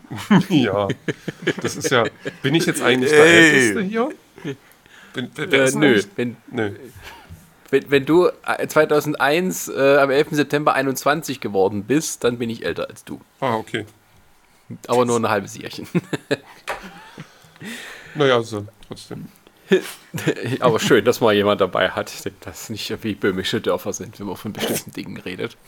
NES zum Beispiel. Ich konnte nicht mehr Ja. vor Lachen, als du von deinem NES erzählt hast und ihr alle so, alle saßen so, man hat gefühlt, oh, erzählt, erzählt der Opa wieder von früher, von seinem schwarz-weiß. Ja, vom Krieg. Wirklich. Ich fand das so schön, wo ich, sah, wo ich so gerne mitgeredet habe, weil ich, so, oh, ich hatte da auch meine Lieblingsspiele und die waren so toll und alles.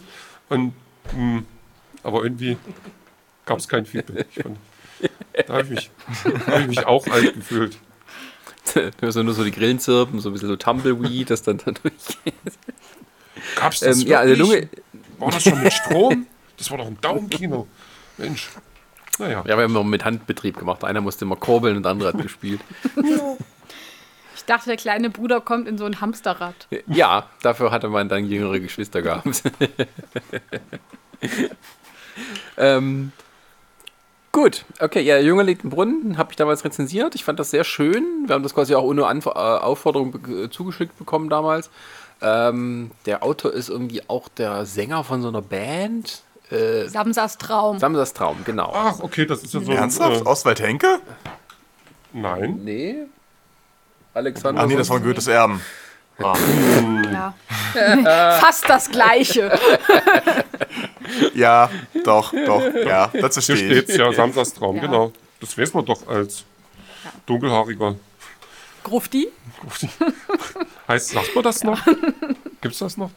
Wer, oh, klar. Darf man das in, noch sagen? unser, Ja. in unserer Generation Also- schon. Also ich muss sagen, ich finde Grufti schöner als Gothic. Als Bezeichnung. Äh, stimmt, es wäre jetzt am Wochenende. Ist, ist, ist es eigentlich noch Vegetarisch? Oh, ich wollte es ich wollt's Okay, nicht oh, ansprechen, ehrlich. Falsches so, Thema. Oh, schön Salz in die Wunde. Also es gibt, es gibt, es gibt stattdessen das Darkstream Festival. Okay. Das ist genauso gut. Ja. Klingt, klingt cool zumindest, aber wird wahrscheinlich nicht so cool werden. Ja. ähm, doch, ich glaube, das wird tatsächlich ganz gut, weil die haben die ganzen Bands und Lesungen halt ähm, schon aufgezeichnet. Das heißt, es wird keine Probleme geben. Aber Darkstream Festival klingt erstmal geil als Name, kann man es gar nicht sagen. Ja, So ja. simpel. Also die, Moder die Moderation findet wohl tatsächlich auch außer MB statt.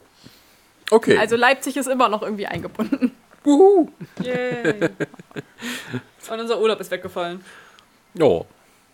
Jetzt wird es gleich wieder bedrückend, die Stimmung. Aber Bevor okay. es zu, zu bedrückend wird, wollen wir, wollen wir nochmal über den, über den Jungen reden, der im Brunnen lebt? Nee, wir machen mal noch weiter. was- Das ich wollte. Ich wollte noch Was, was weniger bedrückend ist? Der Junge neben dem Bunde. Ja. Die WGT-Leute sind doch sowieso alle immer bedrückt von ihrer Stimmung her. Macht es da einen Unterschied? Ja, und ich meine, Äh, wenn naja. die Stimmung ist bei uns bedrückt, das Kind ist jetzt in den Brunnen gefallen. Da, Also da. können wir auch, Können wir auch gleich aufhören. Tschüss. Na, wir haben noch ein paar auf der, auf der Uhr. Jetzt machen wir sozusagen die, die weiter. Sarah, du, äh, genau, wir kommen mal, wir gehen mal weg von, von äh, der bedrückenden Stimmung, gehen rüber zu dem sexy Dr. Strange. Ich muss ja Oder? gestehen, wo Resa anfing mit Manga, dachte ich, naja, beim Manga hätte ich halt auch super Sachen. Okay. Von Dr. Strang. Also ich, ha, ich, weil ich da- habe ich hab ziemlich offensichtlich in den Chat geschrieben, kann man auch Manga nehmen?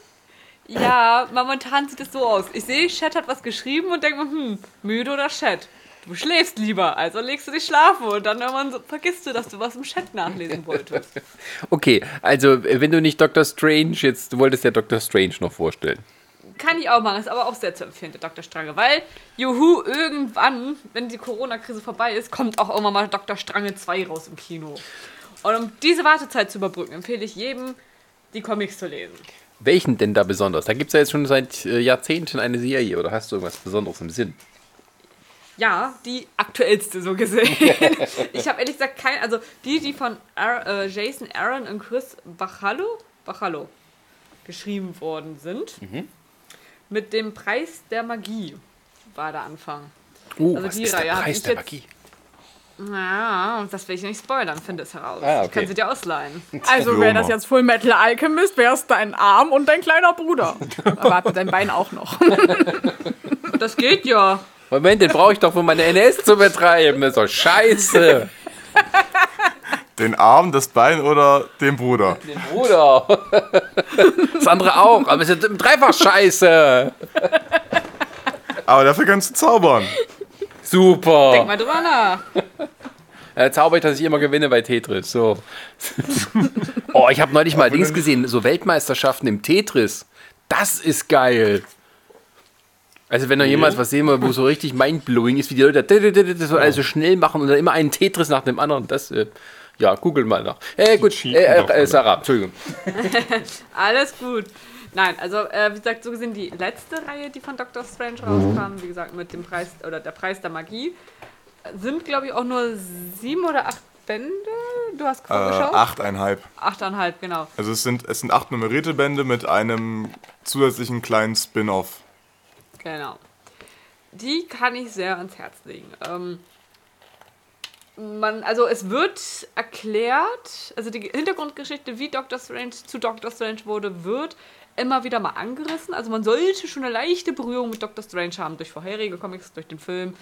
Oder halt die Geduld haben, sich das ein bisschen selber zusammenzureimen und dann in den weiteren, späteren Abschnitten, wo es dann erklärt wird. Weil am Anfang ist es dann noch nicht unbedingt so übersichtlich, wie alles zusammenkommt oder halt nur ganz, ganz schnell. So auf einer Seite wird alles reingequetscht. Ähm, aber ich finde es super. Also er hat einen schön dunklen Humor und es geht hier auch wirklich mehr um Magie. Also wirklich die, die Dämonen und Monster, die er besiegt, ist ja nicht einfach, okay, jetzt schnippe ich und zack, ist weg, sondern okay, mit welchen Amuletten, also das Amulett von Ashantra, warum funktioniert das nicht mehr, warum ist die Magie weg? Und er hat einen wunderbaren Humor. So, so leicht dunkel, sehr sarkastisch, auch manchmal sehr herablassend, aber diese Kombination aus diesen ganzen, so wie er als Charakter ist, so von wegen, er baut Scheiße, so steht er auch gerade dafür, aber er will auch der Menschheit helfen. Und seine Charaktereigenschaften herablassend, all sehr wissend, es macht, ist sehr, sehr schön. Also da gab es viele Momente, wo man irgendwie rumlächeln musste oder auch manchmal lachen musste oder so. Ist, äh, Dr. Strange ist immer ein bisschen anders, oder nicht anders, aber äh, zumindest ein klein bisschen anders als, äh, äh, also es sieht ja nicht so aus wie Benedict Cumberbatch. Ähm, aber ist das auch etwas für Leute, die vielleicht jetzt gar nicht so sehr sich mit den Comics vorher auskennen, vielleicht nur mal einen Film gesehen haben und irgendwo einsteigen? Genau, so war es bei mir. Ich habe ja, ich hab den Film gesehen und hatte dann Lust, was Neues zu lesen am Comic und habe dann gesehen, oh, hier, hier ist der Dr. Strange draußen, okay. Und habe es dann gelesen. Also ich habe die anderen nie gelesen. Ich, ich kann sie auch gar nicht bewerten. Und ich habe auch gesagt, gut, ich, ich, ich möchte jetzt auch die anderen gar nicht lesen, weil ich habe von mehreren schon gehört, dass die, den aktuellen, den ich, also den ich auch jetzt gelesen habe, ähm, mehr magiebehaftet ist. Das wären die anderen wohl nicht gewesen. Und weiß nicht, ich bin mit dem vollkommen zufrieden und ich brauche jetzt nicht noch andere Doctor Strange, auch vom Ze ich weiß auch gar nicht, wie der Zeichenstil ist von den anderen. Ich mag ihn, wie er gezeichnet ist, vom, vom Charakter her. Ich brauche jetzt da nicht irgendwie einen anderen Strange. Ich, find, ich, ich stelle mir jetzt gerade so vor, wie du, äh, wir, äh, intern sagen wir das ja immer so ein bisschen, alle hier Dr. Strange, äh, wie viele Leute du jetzt gerade bis zur Weitglut, äh, Weißglut triggerst, wenn du Dr. Strange sagst. Der Herr Das ist wie ich, wie Dr. ich dann Strange. sage, der Dr. Who. Sascha, das heißt nicht Dr. Who. Das heißt der Doktor. Witzigerweise, ihr, ihr Klugscheißer, ähm, Genau, es geht, es geht immer um die Doktoren bei uns. Ja, aber äh, bis 2006 oder, ja, wurde im Abspann von jeder Doctor Who-Episode der Charakter mit Doctor Who benannt. Und erst danach The Doctor. So.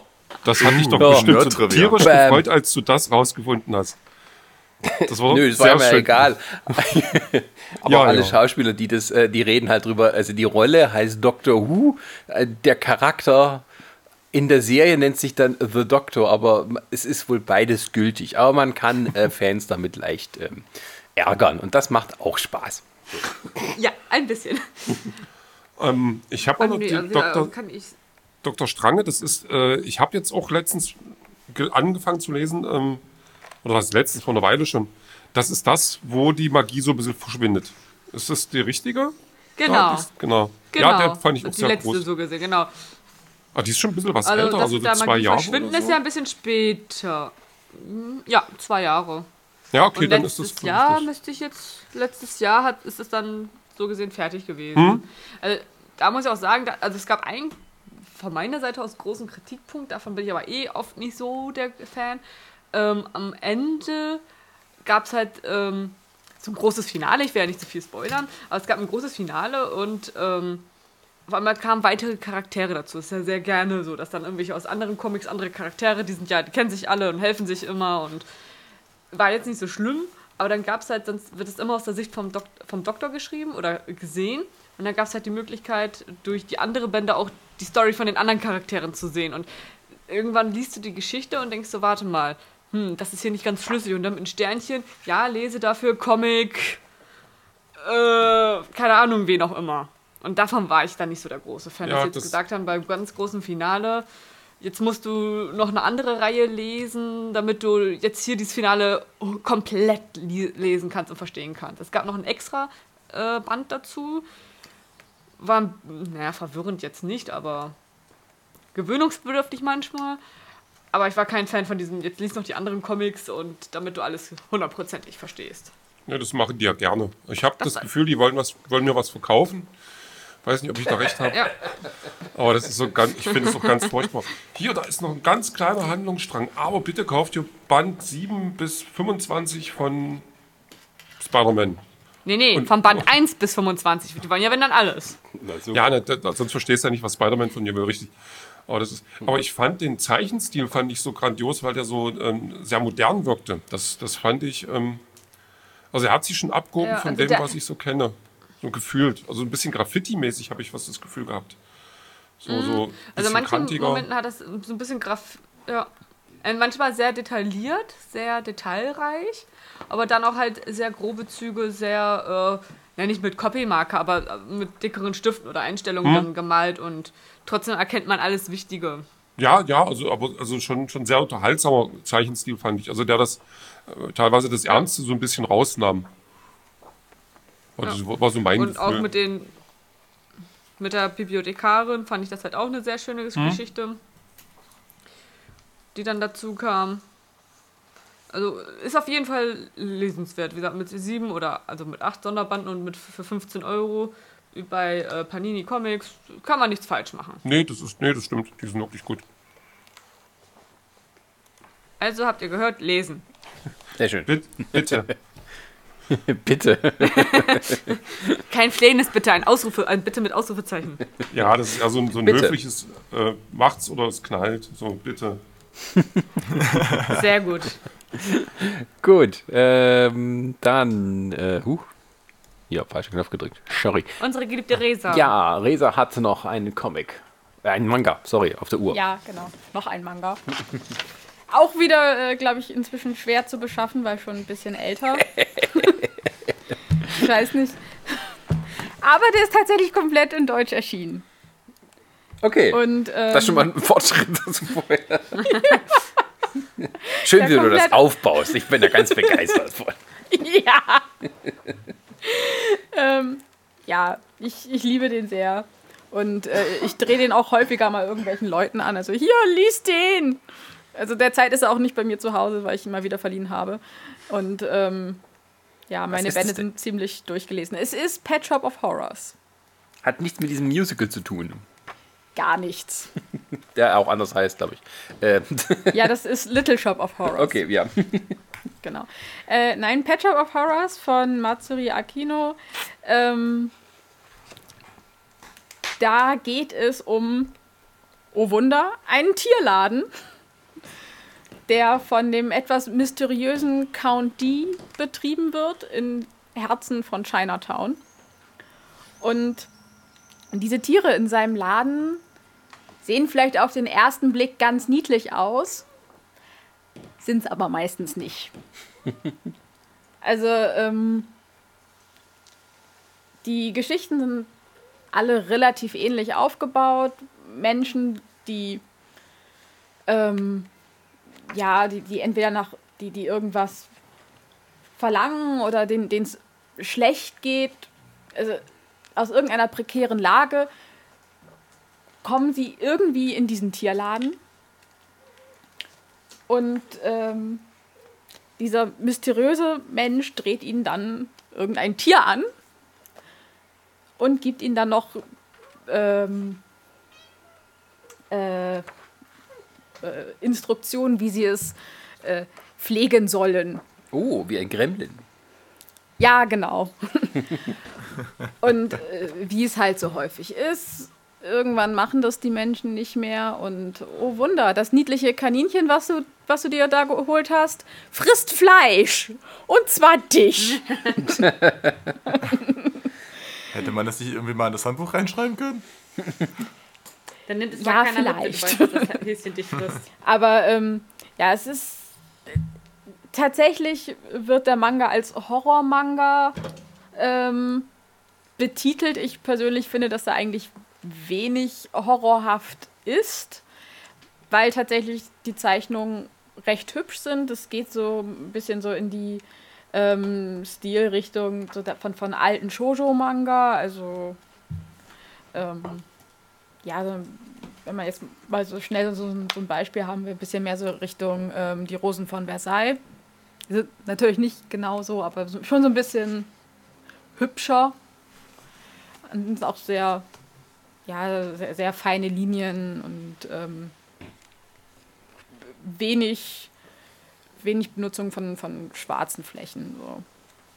Ähm, recht hell, was ich jetzt persönlich für einen Horrormanga halt irgendwie jetzt nicht erwartet hätte. Deswegen sehe ich ihn auch persönlich nicht als Horror, sondern teils eher als Comedy. Denn es kommen auch immer wieder sehr lustige Charaktere vor. Denn weil halt diese Menschen, diese Tiere immer irgendwie schlecht behandeln und am Ende tot aufgefunden werden, wird halt irgendwann die Polizei auf diesen Tierladen aufmerksam. Und äh, daraufhin besucht halt ein Polizist diesen Laden häufiger und aus irgendeinem Grund bringt er irgendwann seinen kleinen Bruder mit so wegen, ja, ich habe keinen Babysitter hier, pass mal auf den auf. und ähm, dieser kleine Junge ist tatsächlich stumm und äh, er sieht von Anfang an die wahre Gestalt der Tiere. Aber er hat halt keine Angst vor denen, sondern freundet sich stattdessen mit den Monstern an, die da in diesem Laden leben. Und äh, kann natürlich halt auch seinem Bruder nicht sagen, ja, übrigens, äh, da hinten, das ist ein Kirin, das ist nicht so gut. Oder äh, ja, übrigens, das ist, äh, das ist ein menschenfressendes Schaf, was du da gerade streichelst. Und was dir gerade in die Wade gebissen hat. ja. Und ähm, ja, also es ist, ist tatsächlich so einer, einer meiner liebsten Manga. Leider auch nicht so bekannt. Deswegen, äh, wenn ihr irgendwie die Möglichkeit habt, da ranzukommen, da mal reinzulesen, tut es. Es sind auch teils sehr, sehr traurige Geschichten. Also es ist nicht nur irgendwie Comedy oder gruselig, sondern es wird so das ganze Spektrum eigentlich abgedeckt. Ich glaube, gleich die erste Geschichte über die Paradiesvögel, da möchte man eigentlich nur weinen. Das klingt aber schon fast schon wie so eine Netflix-Serie, wenn ich jetzt hier da, dazu höre. Aber das, Sascha, das für wäre auch, also ich, ich würde mich auch, ich würde mich auch sehr freuen, wenn das vielleicht mal verfilmt wird. Also es gibt eine OVA dazu mit vier Folgen.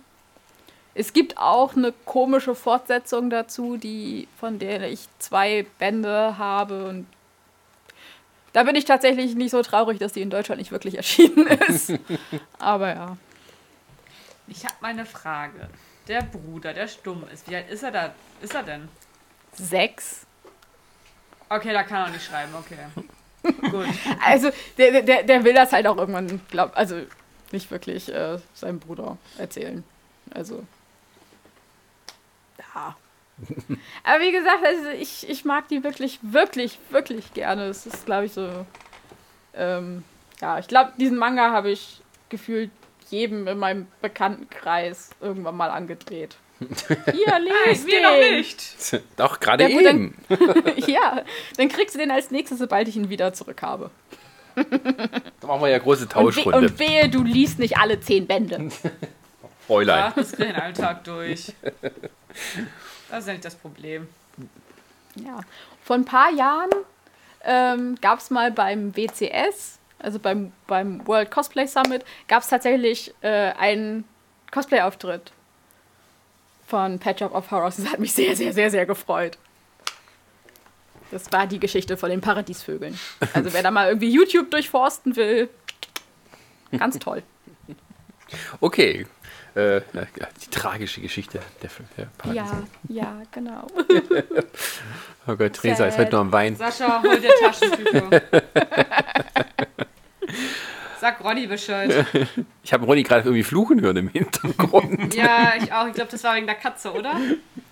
Nee, ich habe mein, mein, meine Stiftkappe in den Müll geschmissen und äh, wollte danach suchen und er meinte, es wäre zu laut und dann hat er mir den Mülleimer weggenommen.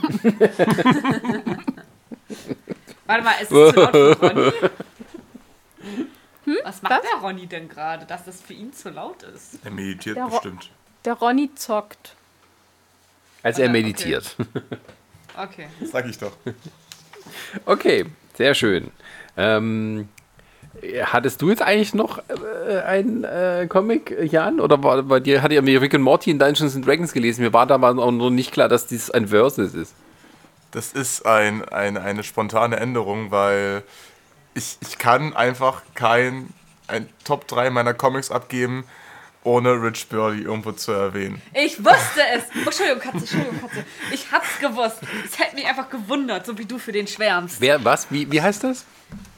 Das Äh, kennst du schon. Ri- Rich Burley ist ein, ein amerikanischer Comiczeichner, der vor allem durch äh, einen Online-Comic zu seinen Ansichten, vor allem zu D&D, äh, Ah, das habe ich doch schon mal irgendwo gehört. Ja, darüber ja, ja, meine, meine, meine, meine Leseempfehlung. Und ich, ich muss einfach jetzt aus, aus dieser Reihe meine, mein, mein absolutes Highlight küren und das ist ähm, Good Deeds Gone Unpunished. Äh, das ist tatsächlich nicht aus der Hauptkontinuität, die er da schreibt, sondern eher so ein, ein, ein Seitenband, in dem er so mehrere äh, Kurzgeschichten zu Nebencharakteren äh, dargestellt hat. Und das ist vor allem für mich deswegen so ein schönes Buch, weil er sich in, der, in, in diesem Seitenband so ein bisschen mit, der, mit dem Teil der Kultur beschäftigt, die bei, in, in seiner Welt die asiatische Kultur darstellt. Deswegen haben wir da eben ähm, Ninjas, die äh, Sake trinkend mit irgendwelchen Orakeln reden. Genauso wie irgendwelche Samurai und Paladine, die eben die, die Welt retten, wie es sich so gehört. Aber was mich halt besonders an, an, diesem, an diesem Band besonders äh, fasziniert, ist seine Art und Weise, äh, seine, seine Weltsicht auch in seine Arbeit einfließen zu lassen. Ähm, der, der Haupt, die Hauptstory in diesem Buch ist tatsächlich äh, die, die handelt davon, wie, wie, ein, ein Charakter, wie ein Charakter, der in der Hauptkontinuität äh, eher dafür bekannt ist, stoisch und ruhig und besonnen zu sein, wie der eben ein, einen Krieg verhindern konnte als, als einfacher Soldat. Und das macht er eben, indem er so beide Seiten so ein bisschen kennenlernt.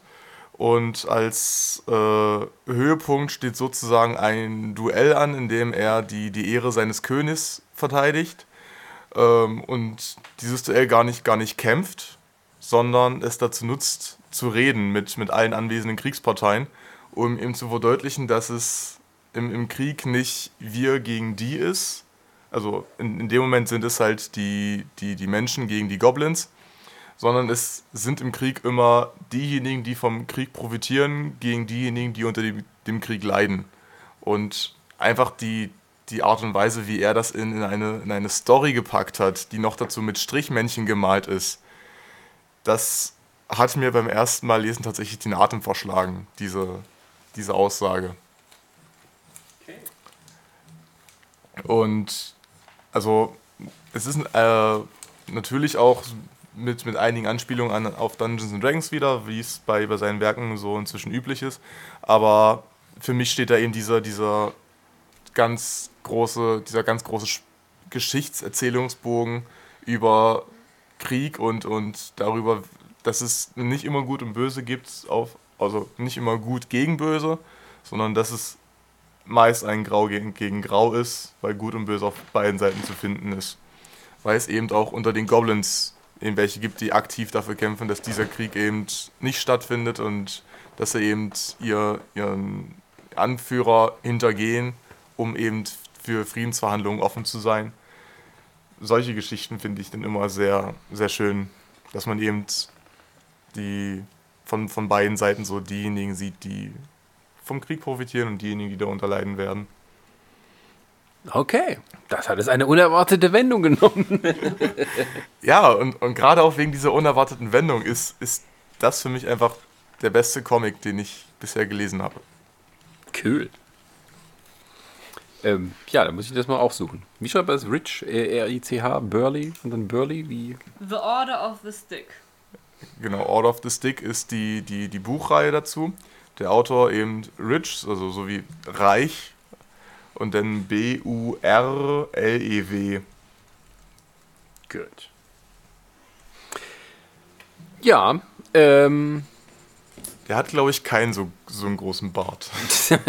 Dann taucht er nicht. Oder er ist der nächste Tolkien.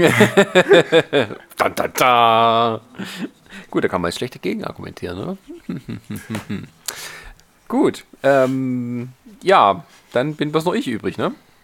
Der ja, letzte. Der letzte. Ich, ich, ich, übrig gebliebene. Ich, ich, ich möchte noch mal aus, aus einem, aus einem äh, Produktmeeting zitieren, das ich bei Siemens mal mitbekommen habe. Äh, last, last not, but least.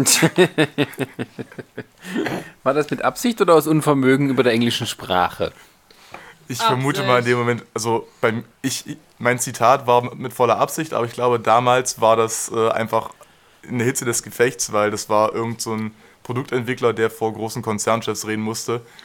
Da, also wenn du eher der Technik-Nerd bist und dann steht da jemand vor dir, der sagt, naja komm, Geld oder nicht Geld, nee. dann, dann drehst du schon ein kleines bisschen durch innerlich. Ja, ähm, äh, ich ende auch ganz klassisch mit einem großen Comic-Klassiker und zwar Der dunkle Ritter kehrt zurück äh, von Frank Miller ähm, Dark Knight Returns. Ähm, oh ja, der ist auch gut. Das ist für mich der Comic, der mich am meisten beeindruckt und auch beeinflusst hat. Ähm, und das Schöne war, ich habe diesen Comic, ähm, ich wusste irgendwie, dass es den gibt, oder zumindest mal davon gehört. Ähm, das war aber alles noch so ein bisschen prä-Internet oder zumindest nur so, als wir alle so gerade so ein bisschen Mode im Internet hatten. Und ich habe den äh, in einer Ausgabe gefunden äh, in, einem, äh, in einem Laden, einem Buchladen in Stuttgart, wo ich dann auch quasi extra hingefahren bin, um da mal hinzugehen. Und dann habe ich den da gefunden und habe den gleich mitgenommen. Und das war eben alles so, was ich eben nicht erwartet hätte, was man mit Comics machen kann, obwohl der schon zu dem Zeitpunkt auch irgendwie 15 Jahre alt war. Ähm, Und heute zehrt noch sehr viel die Comicwelt von diesem Werk. Zusammen mit Watchmen, die ähm, ungefähr zur gleichen Zeit rauskamen. Also die jetzt nicht irgendwie sich großartig beeinflusst haben, sondern es war eher so eine zufällige Kongruenz ähm, von zwei Künstlern, dass die so ein bisschen ähnlich in die Richtung ging. Ähm, es ist ähm, eine Batman-Geschichte, vielleicht sogar die ultimative Batman-Geschichte, weil es ist äh, quasi auch der Abschluss eigentlich von Batman. Ähm, und spielt in einer Zukunft, wo es Batman seit zehn Jahren äh, nicht mehr gibt offiziell. Also der ist nicht mehr aufgetaucht, weil irgendwie Robin kam zu Tode und äh, äh, da hat er sich zurückgezogen. Und dieser Comic beschäftigt sich damit, wie er nicht mehr sich länger verstecken kann und wieder sozusagen Batman werden soll, will ähm, und ähm, Frank sogar muss. Ja, ja. Und Frank Miller macht daraus so ein Abbild von der Gesellschaft damals. Auch ein bisschen wie alles, wie er das so wahrnimmt, wie verrottet und verkommen und wie, wie ähm, durchgeknallt sozusagen die Welt ist. Also er konfrontiert auch so Batman oder Batman-Leser mit, mit der heutigen Realität, also die 80er, wir sind Mitte der 80er. Ähm, mhm. Und verbindet das eben auch so einen großen politischen Zusammenhang. Also da ist eben Ronald Reagan Präsident, aber es, es macht so das, was heute viele äh, Comics oder auch so äh, Comic-Verfilmungen machen, nämlich dass es darum geht, wie wäre es denn, wenn es wirklich Comic, äh, also wenn es wirklich Superhelden geben würde, was damals halt nicht so wirklich ein Thema war oder davor. Also es ist halt ähm, so, wenn es einen Superman gibt, natürlich würde dann die amerikanische Regierung sich ihm äh, sich seine Dienste nutzbar machen. Und das ist dann so in der Zukunft, wo Superman halt voll im Dienst von Amerika steht, um äh, irgendwie in Kriegen zu kämpfen für die. Und da ist es, es gibt da so einen, so einen Konflikt um eine kleine Insel, wo Sowjetunion und, und, und Amerika gegeneinander kämpfen, so Stellvertreterkriege machen, äh, wo ständig so im Hintergrund die Angst vor einem Atomkrieg schwebt. Ähm, das damals halt so Realität war, weil eben gerade mit dem Aufflammen vom, vom Kalten Krieg, der, der, Aufflammen vom Kalten Krieg ist auch eine geile Formulierung. Äh, also in den 80ern hat der Kalte Krieg ja wieder stärker angezogen. Ähm, nach so es einer, wurde kälter. Es wurde kälter, nachdem es vorher so eine Entspannungsphase gab in den 70ern. Ähm, und ähm, ja, da geht es halt so darum, dass halt äh, Gotham City so mehr oder weniger in, äh, ähm, in der, in der ähm, ja, in der Hand von so einer komischen Gang ist, die sich die Mutanten nennen. Ähm, und die, die äh, äh, überziehen Gotham so mit, ihrer, mit ihrem, ihrem Verbrechen, aber es gibt überall noch andere Möglichkeiten und, und da greift dann Batman eben wieder ein, obwohl er schon eigentlich zu alt und auch zu schwach ist dafür. Und Frank Miller springt dann auch immer wieder hin und her in den Zeiten, wo, also ein bisschen zumindest, also wo halt Batman oder, oder Bruce Wayne als jemand darstellt, der halt völlig von seinem Trauma, äh, von dem Tod der Eltern da verfolgt wird und eigentlich auch kein wirklicher Held ist, sondern ähm, äh, so viel selber Probleme hat und ähm, zeigt eben auch die Figuren, wie sie älter geworden sind. Also alles so Sachen, die man heute ähm, so viel eben kennt, von Old Man Logan angefangen bis als zu, anderen Kram und wo man auch in den Filmen das jetzt so langsam hat, ähm, dass man eben, also mit, mit, Logan eben zum Beispiel, wo man sieht, die, die sind älter geworden, wie ist es, wenn sie kurz vor ihrem Ende sind und ähm, diese, diese Art von Realismus, der da reingebracht wurde, der war halt damals sehr, sehr neu. Und ähm, das kam auch bei mir noch nicht so an, bis ich dann halt äh, Dunkle Ritterkehr zurückgelesen habe. Ich finde auch die Übersetzung von der Ausgabe besser, als was dann später rauskam. Ähm, ähm, also ich habe äh, habe sowohl die amerikanische Ausgabe als auch eben die alte und ich habe auch mal in so neue Ausgaben reingeguckt und äh, da gibt es ein paar Sachen, die ich halt nicht so schön übersetzt finde wie dort. Ähm, davon abgesehen ist es halt trotzdem irgendwie, es, es, sind so viele Sachen, also wenn man zum Beispiel hier Batman vs. Superman den Film nimmt, wie viele ähm, Einzelbilder Zack Snyder aus diesem Comic klaut oder zumindest übernimmt um so ein bisschen dem Publikum vorzugaukeln, sein Film wäre auf dem gleichen Niveau wie dieser Comic. Hat aber weder die emotionale Tiefe oder auch den Anspruch, den der da verfolgt hat. Ähm, und äh, ist mehr so eine Nummernparade von den bekanntesten Bildern. Also gerade so wie Batman in dieser äh, Rüstung gegen Superman am Ende antritt und dann ihn quasi mit seiner Schleue da besiegt, anstatt mit roher Kraft. Und ähm, ja, Also der, der Comic steht halt wirklich so ein bisschen äh, so ganz oben immer auf dem Comic-Olymp, also was jetzt so Superhelden-Comics angeht. Und ähm, man muss es wirklich gelesen haben äh, als Comic-Fan, da kommt man auch nicht drum rum. Tatsächlich ist es aber so, dass heutzutage mit dass eben viele Nachmacher und, und, und so, nicht Nachmacher, aber zumindest Leute gibt, so viele Comics gibt, die halt so ähnlich in die Richtung gehen, weil sie sich so ein bisschen an dem orientieren. Glaube ich, die Wucht ist nicht mehr so da wie, wie früher, wenn man da als Comic-Fan damit erst später einsteigt und das mal so als gelesen hat, um seine, seine Liste an Comics, die man mal gelesen haben muss, komplettiert und vorher schon andere Sachen kennt.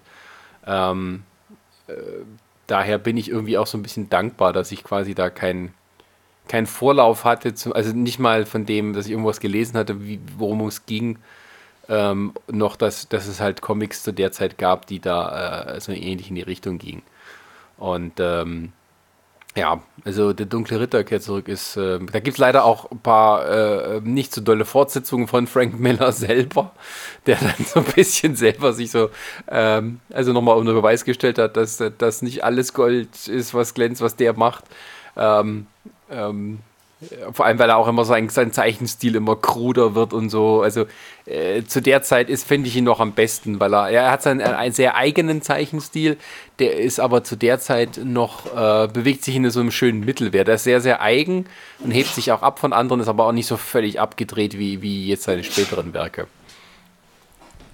Also kann ich jedem nur empfehlen, das mal gelesen zu haben. Habe ich schon. Fand das, fand das auch sehr, äh, sehr geil. Also ich fand das auch krass, weil der, weil er diesen, also Batman, das ganze Ding, also, also dermaßen äh, demontiert auch. Also quasi auch gerade wenn mhm. du die anderen. Ich glaube, was mir im Gedächtnis geblieben ist, ist die dicke Catwoman, die dann so. Äh, also, naja, die ist ja wirklich. Selina Keil. ja.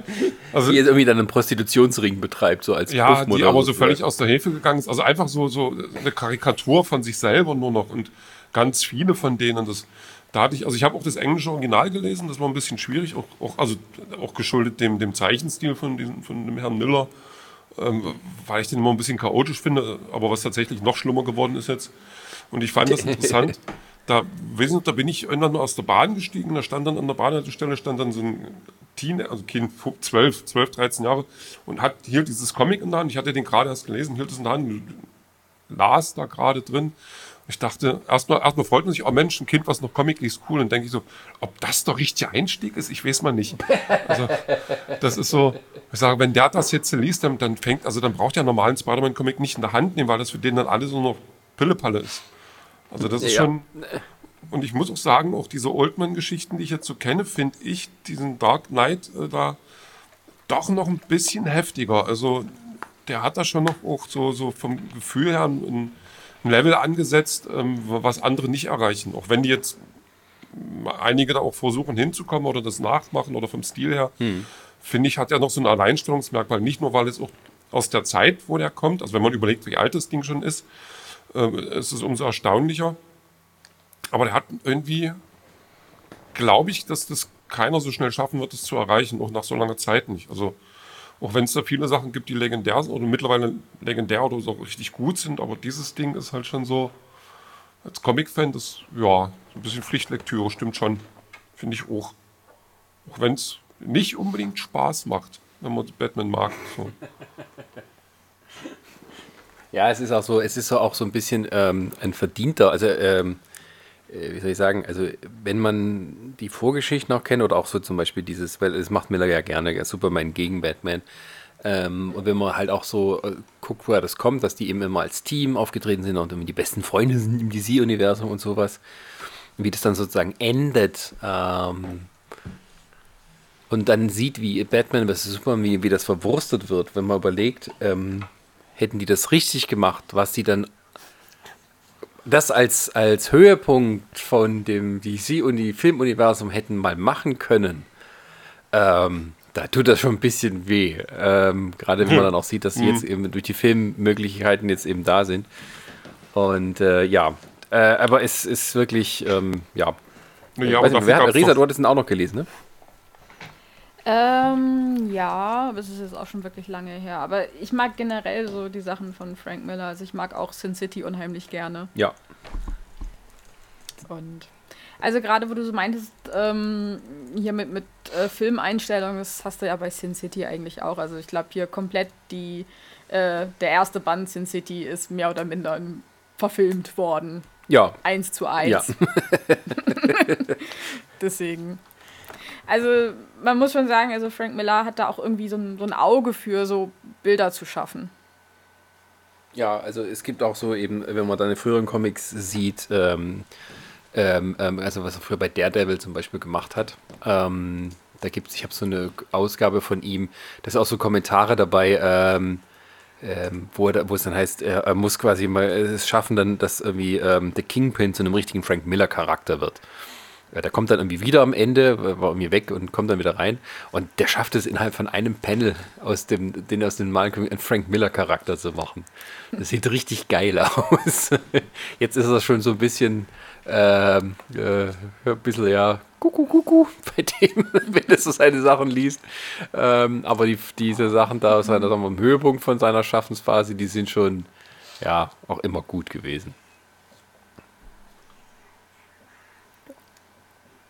Ja, widerspricht mir keiner. Ja, nicht Nee, Ich, ich, ich, ich Also- glaube, das gerade. So, sollen, so wir jetzt, sollen wir die jetzt wieder widersprechen, Nee. nur um des Widersprechens willen? nee, das nicht, aber Also. das war gerade zu still. ich, ich, ich, ich, ich glaube, damit waren wir auch am, am Höhepunkt unserer Podcast-Phase. Heutigen Von nun an Leistung. geht's bergab. Wo, wo, wenn, wenn, Ja, Diana, ja. wenn Diana dabei gewesen wäre, hätte sie mir sicher widersprochen, weil sie äh, mag Frank Miller nun wirklich nicht. Ja, aber dafür müsste man Ach, ja wieso? mal wieder äh, zum Was- Podcast Was kommen. hat, was, hat, was hat er dir denn getan?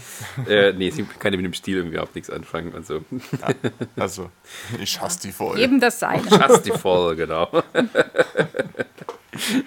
okay, ja, gut. Ähm, dann würde ich sagen, wenn da keiner was hinzuzufügen hat.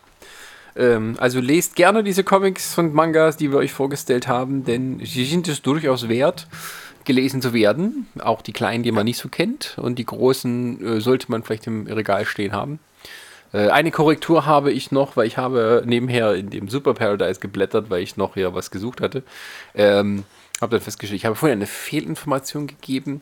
Ähm, diese, diese, diese Rücksprünge in die Vergangenheit, die finden nicht in diesem Buch statt, das ist aus einem anderen. Das habe ich verwechselt, hatte ich falsch im Kopf gehabt. Ähm, aber ähm, Jetzt stell dir mal vor, wie viele Leute jetzt Kommentare geschrieben haben, von wegen, ey, das sind Fehlinformationen, die, die, die, die Rücksprünge, die passieren gar nicht in Demo, das sind in einem anderen. Nur Ich um jetzt festzustellen, dass der Alter. Kommentar überflüssig ist. Toll. Ich, bis gerade wollte ich es noch lesen, das Ding. Jetzt nicht mehr. Schasse dich Dann, voll, äh, du kannst wirklich. dazu lesen, sie dürfen sich jetzt küssen, das ist ein anderes, das ist äh, ähm, äh, ein Comic, da geht es darum, als die, äh, Leben, äh, die gleichgeschlechtliche Lebenspartnerschaft in Deutschland eingeführt wird, wo Konrad und Paul heiraten oder äh, sich verpartnern. Nö. Will ich nicht Ja. mehr. Wegen dir lese ich gar nicht mehr. Das hast du jetzt schon. Ab jetzt nur noch Podcaster. Ich, genau. Lesen ist für doof hieß. Gut, da, genau, mit dem äh, Ja, dann äh, bedanke ich mich, dass ihr alle dabei wart. Äh, bedanke mich bei Toni, dass er seine Premiere hier gegeben hat. Ich hoffe, es hat dir gefallen. Ja, ja, ja, einer von natürlich. uns. Einer von uns. Einer von Einer uns. von uns, einer von uns. Einer von uns. Einer.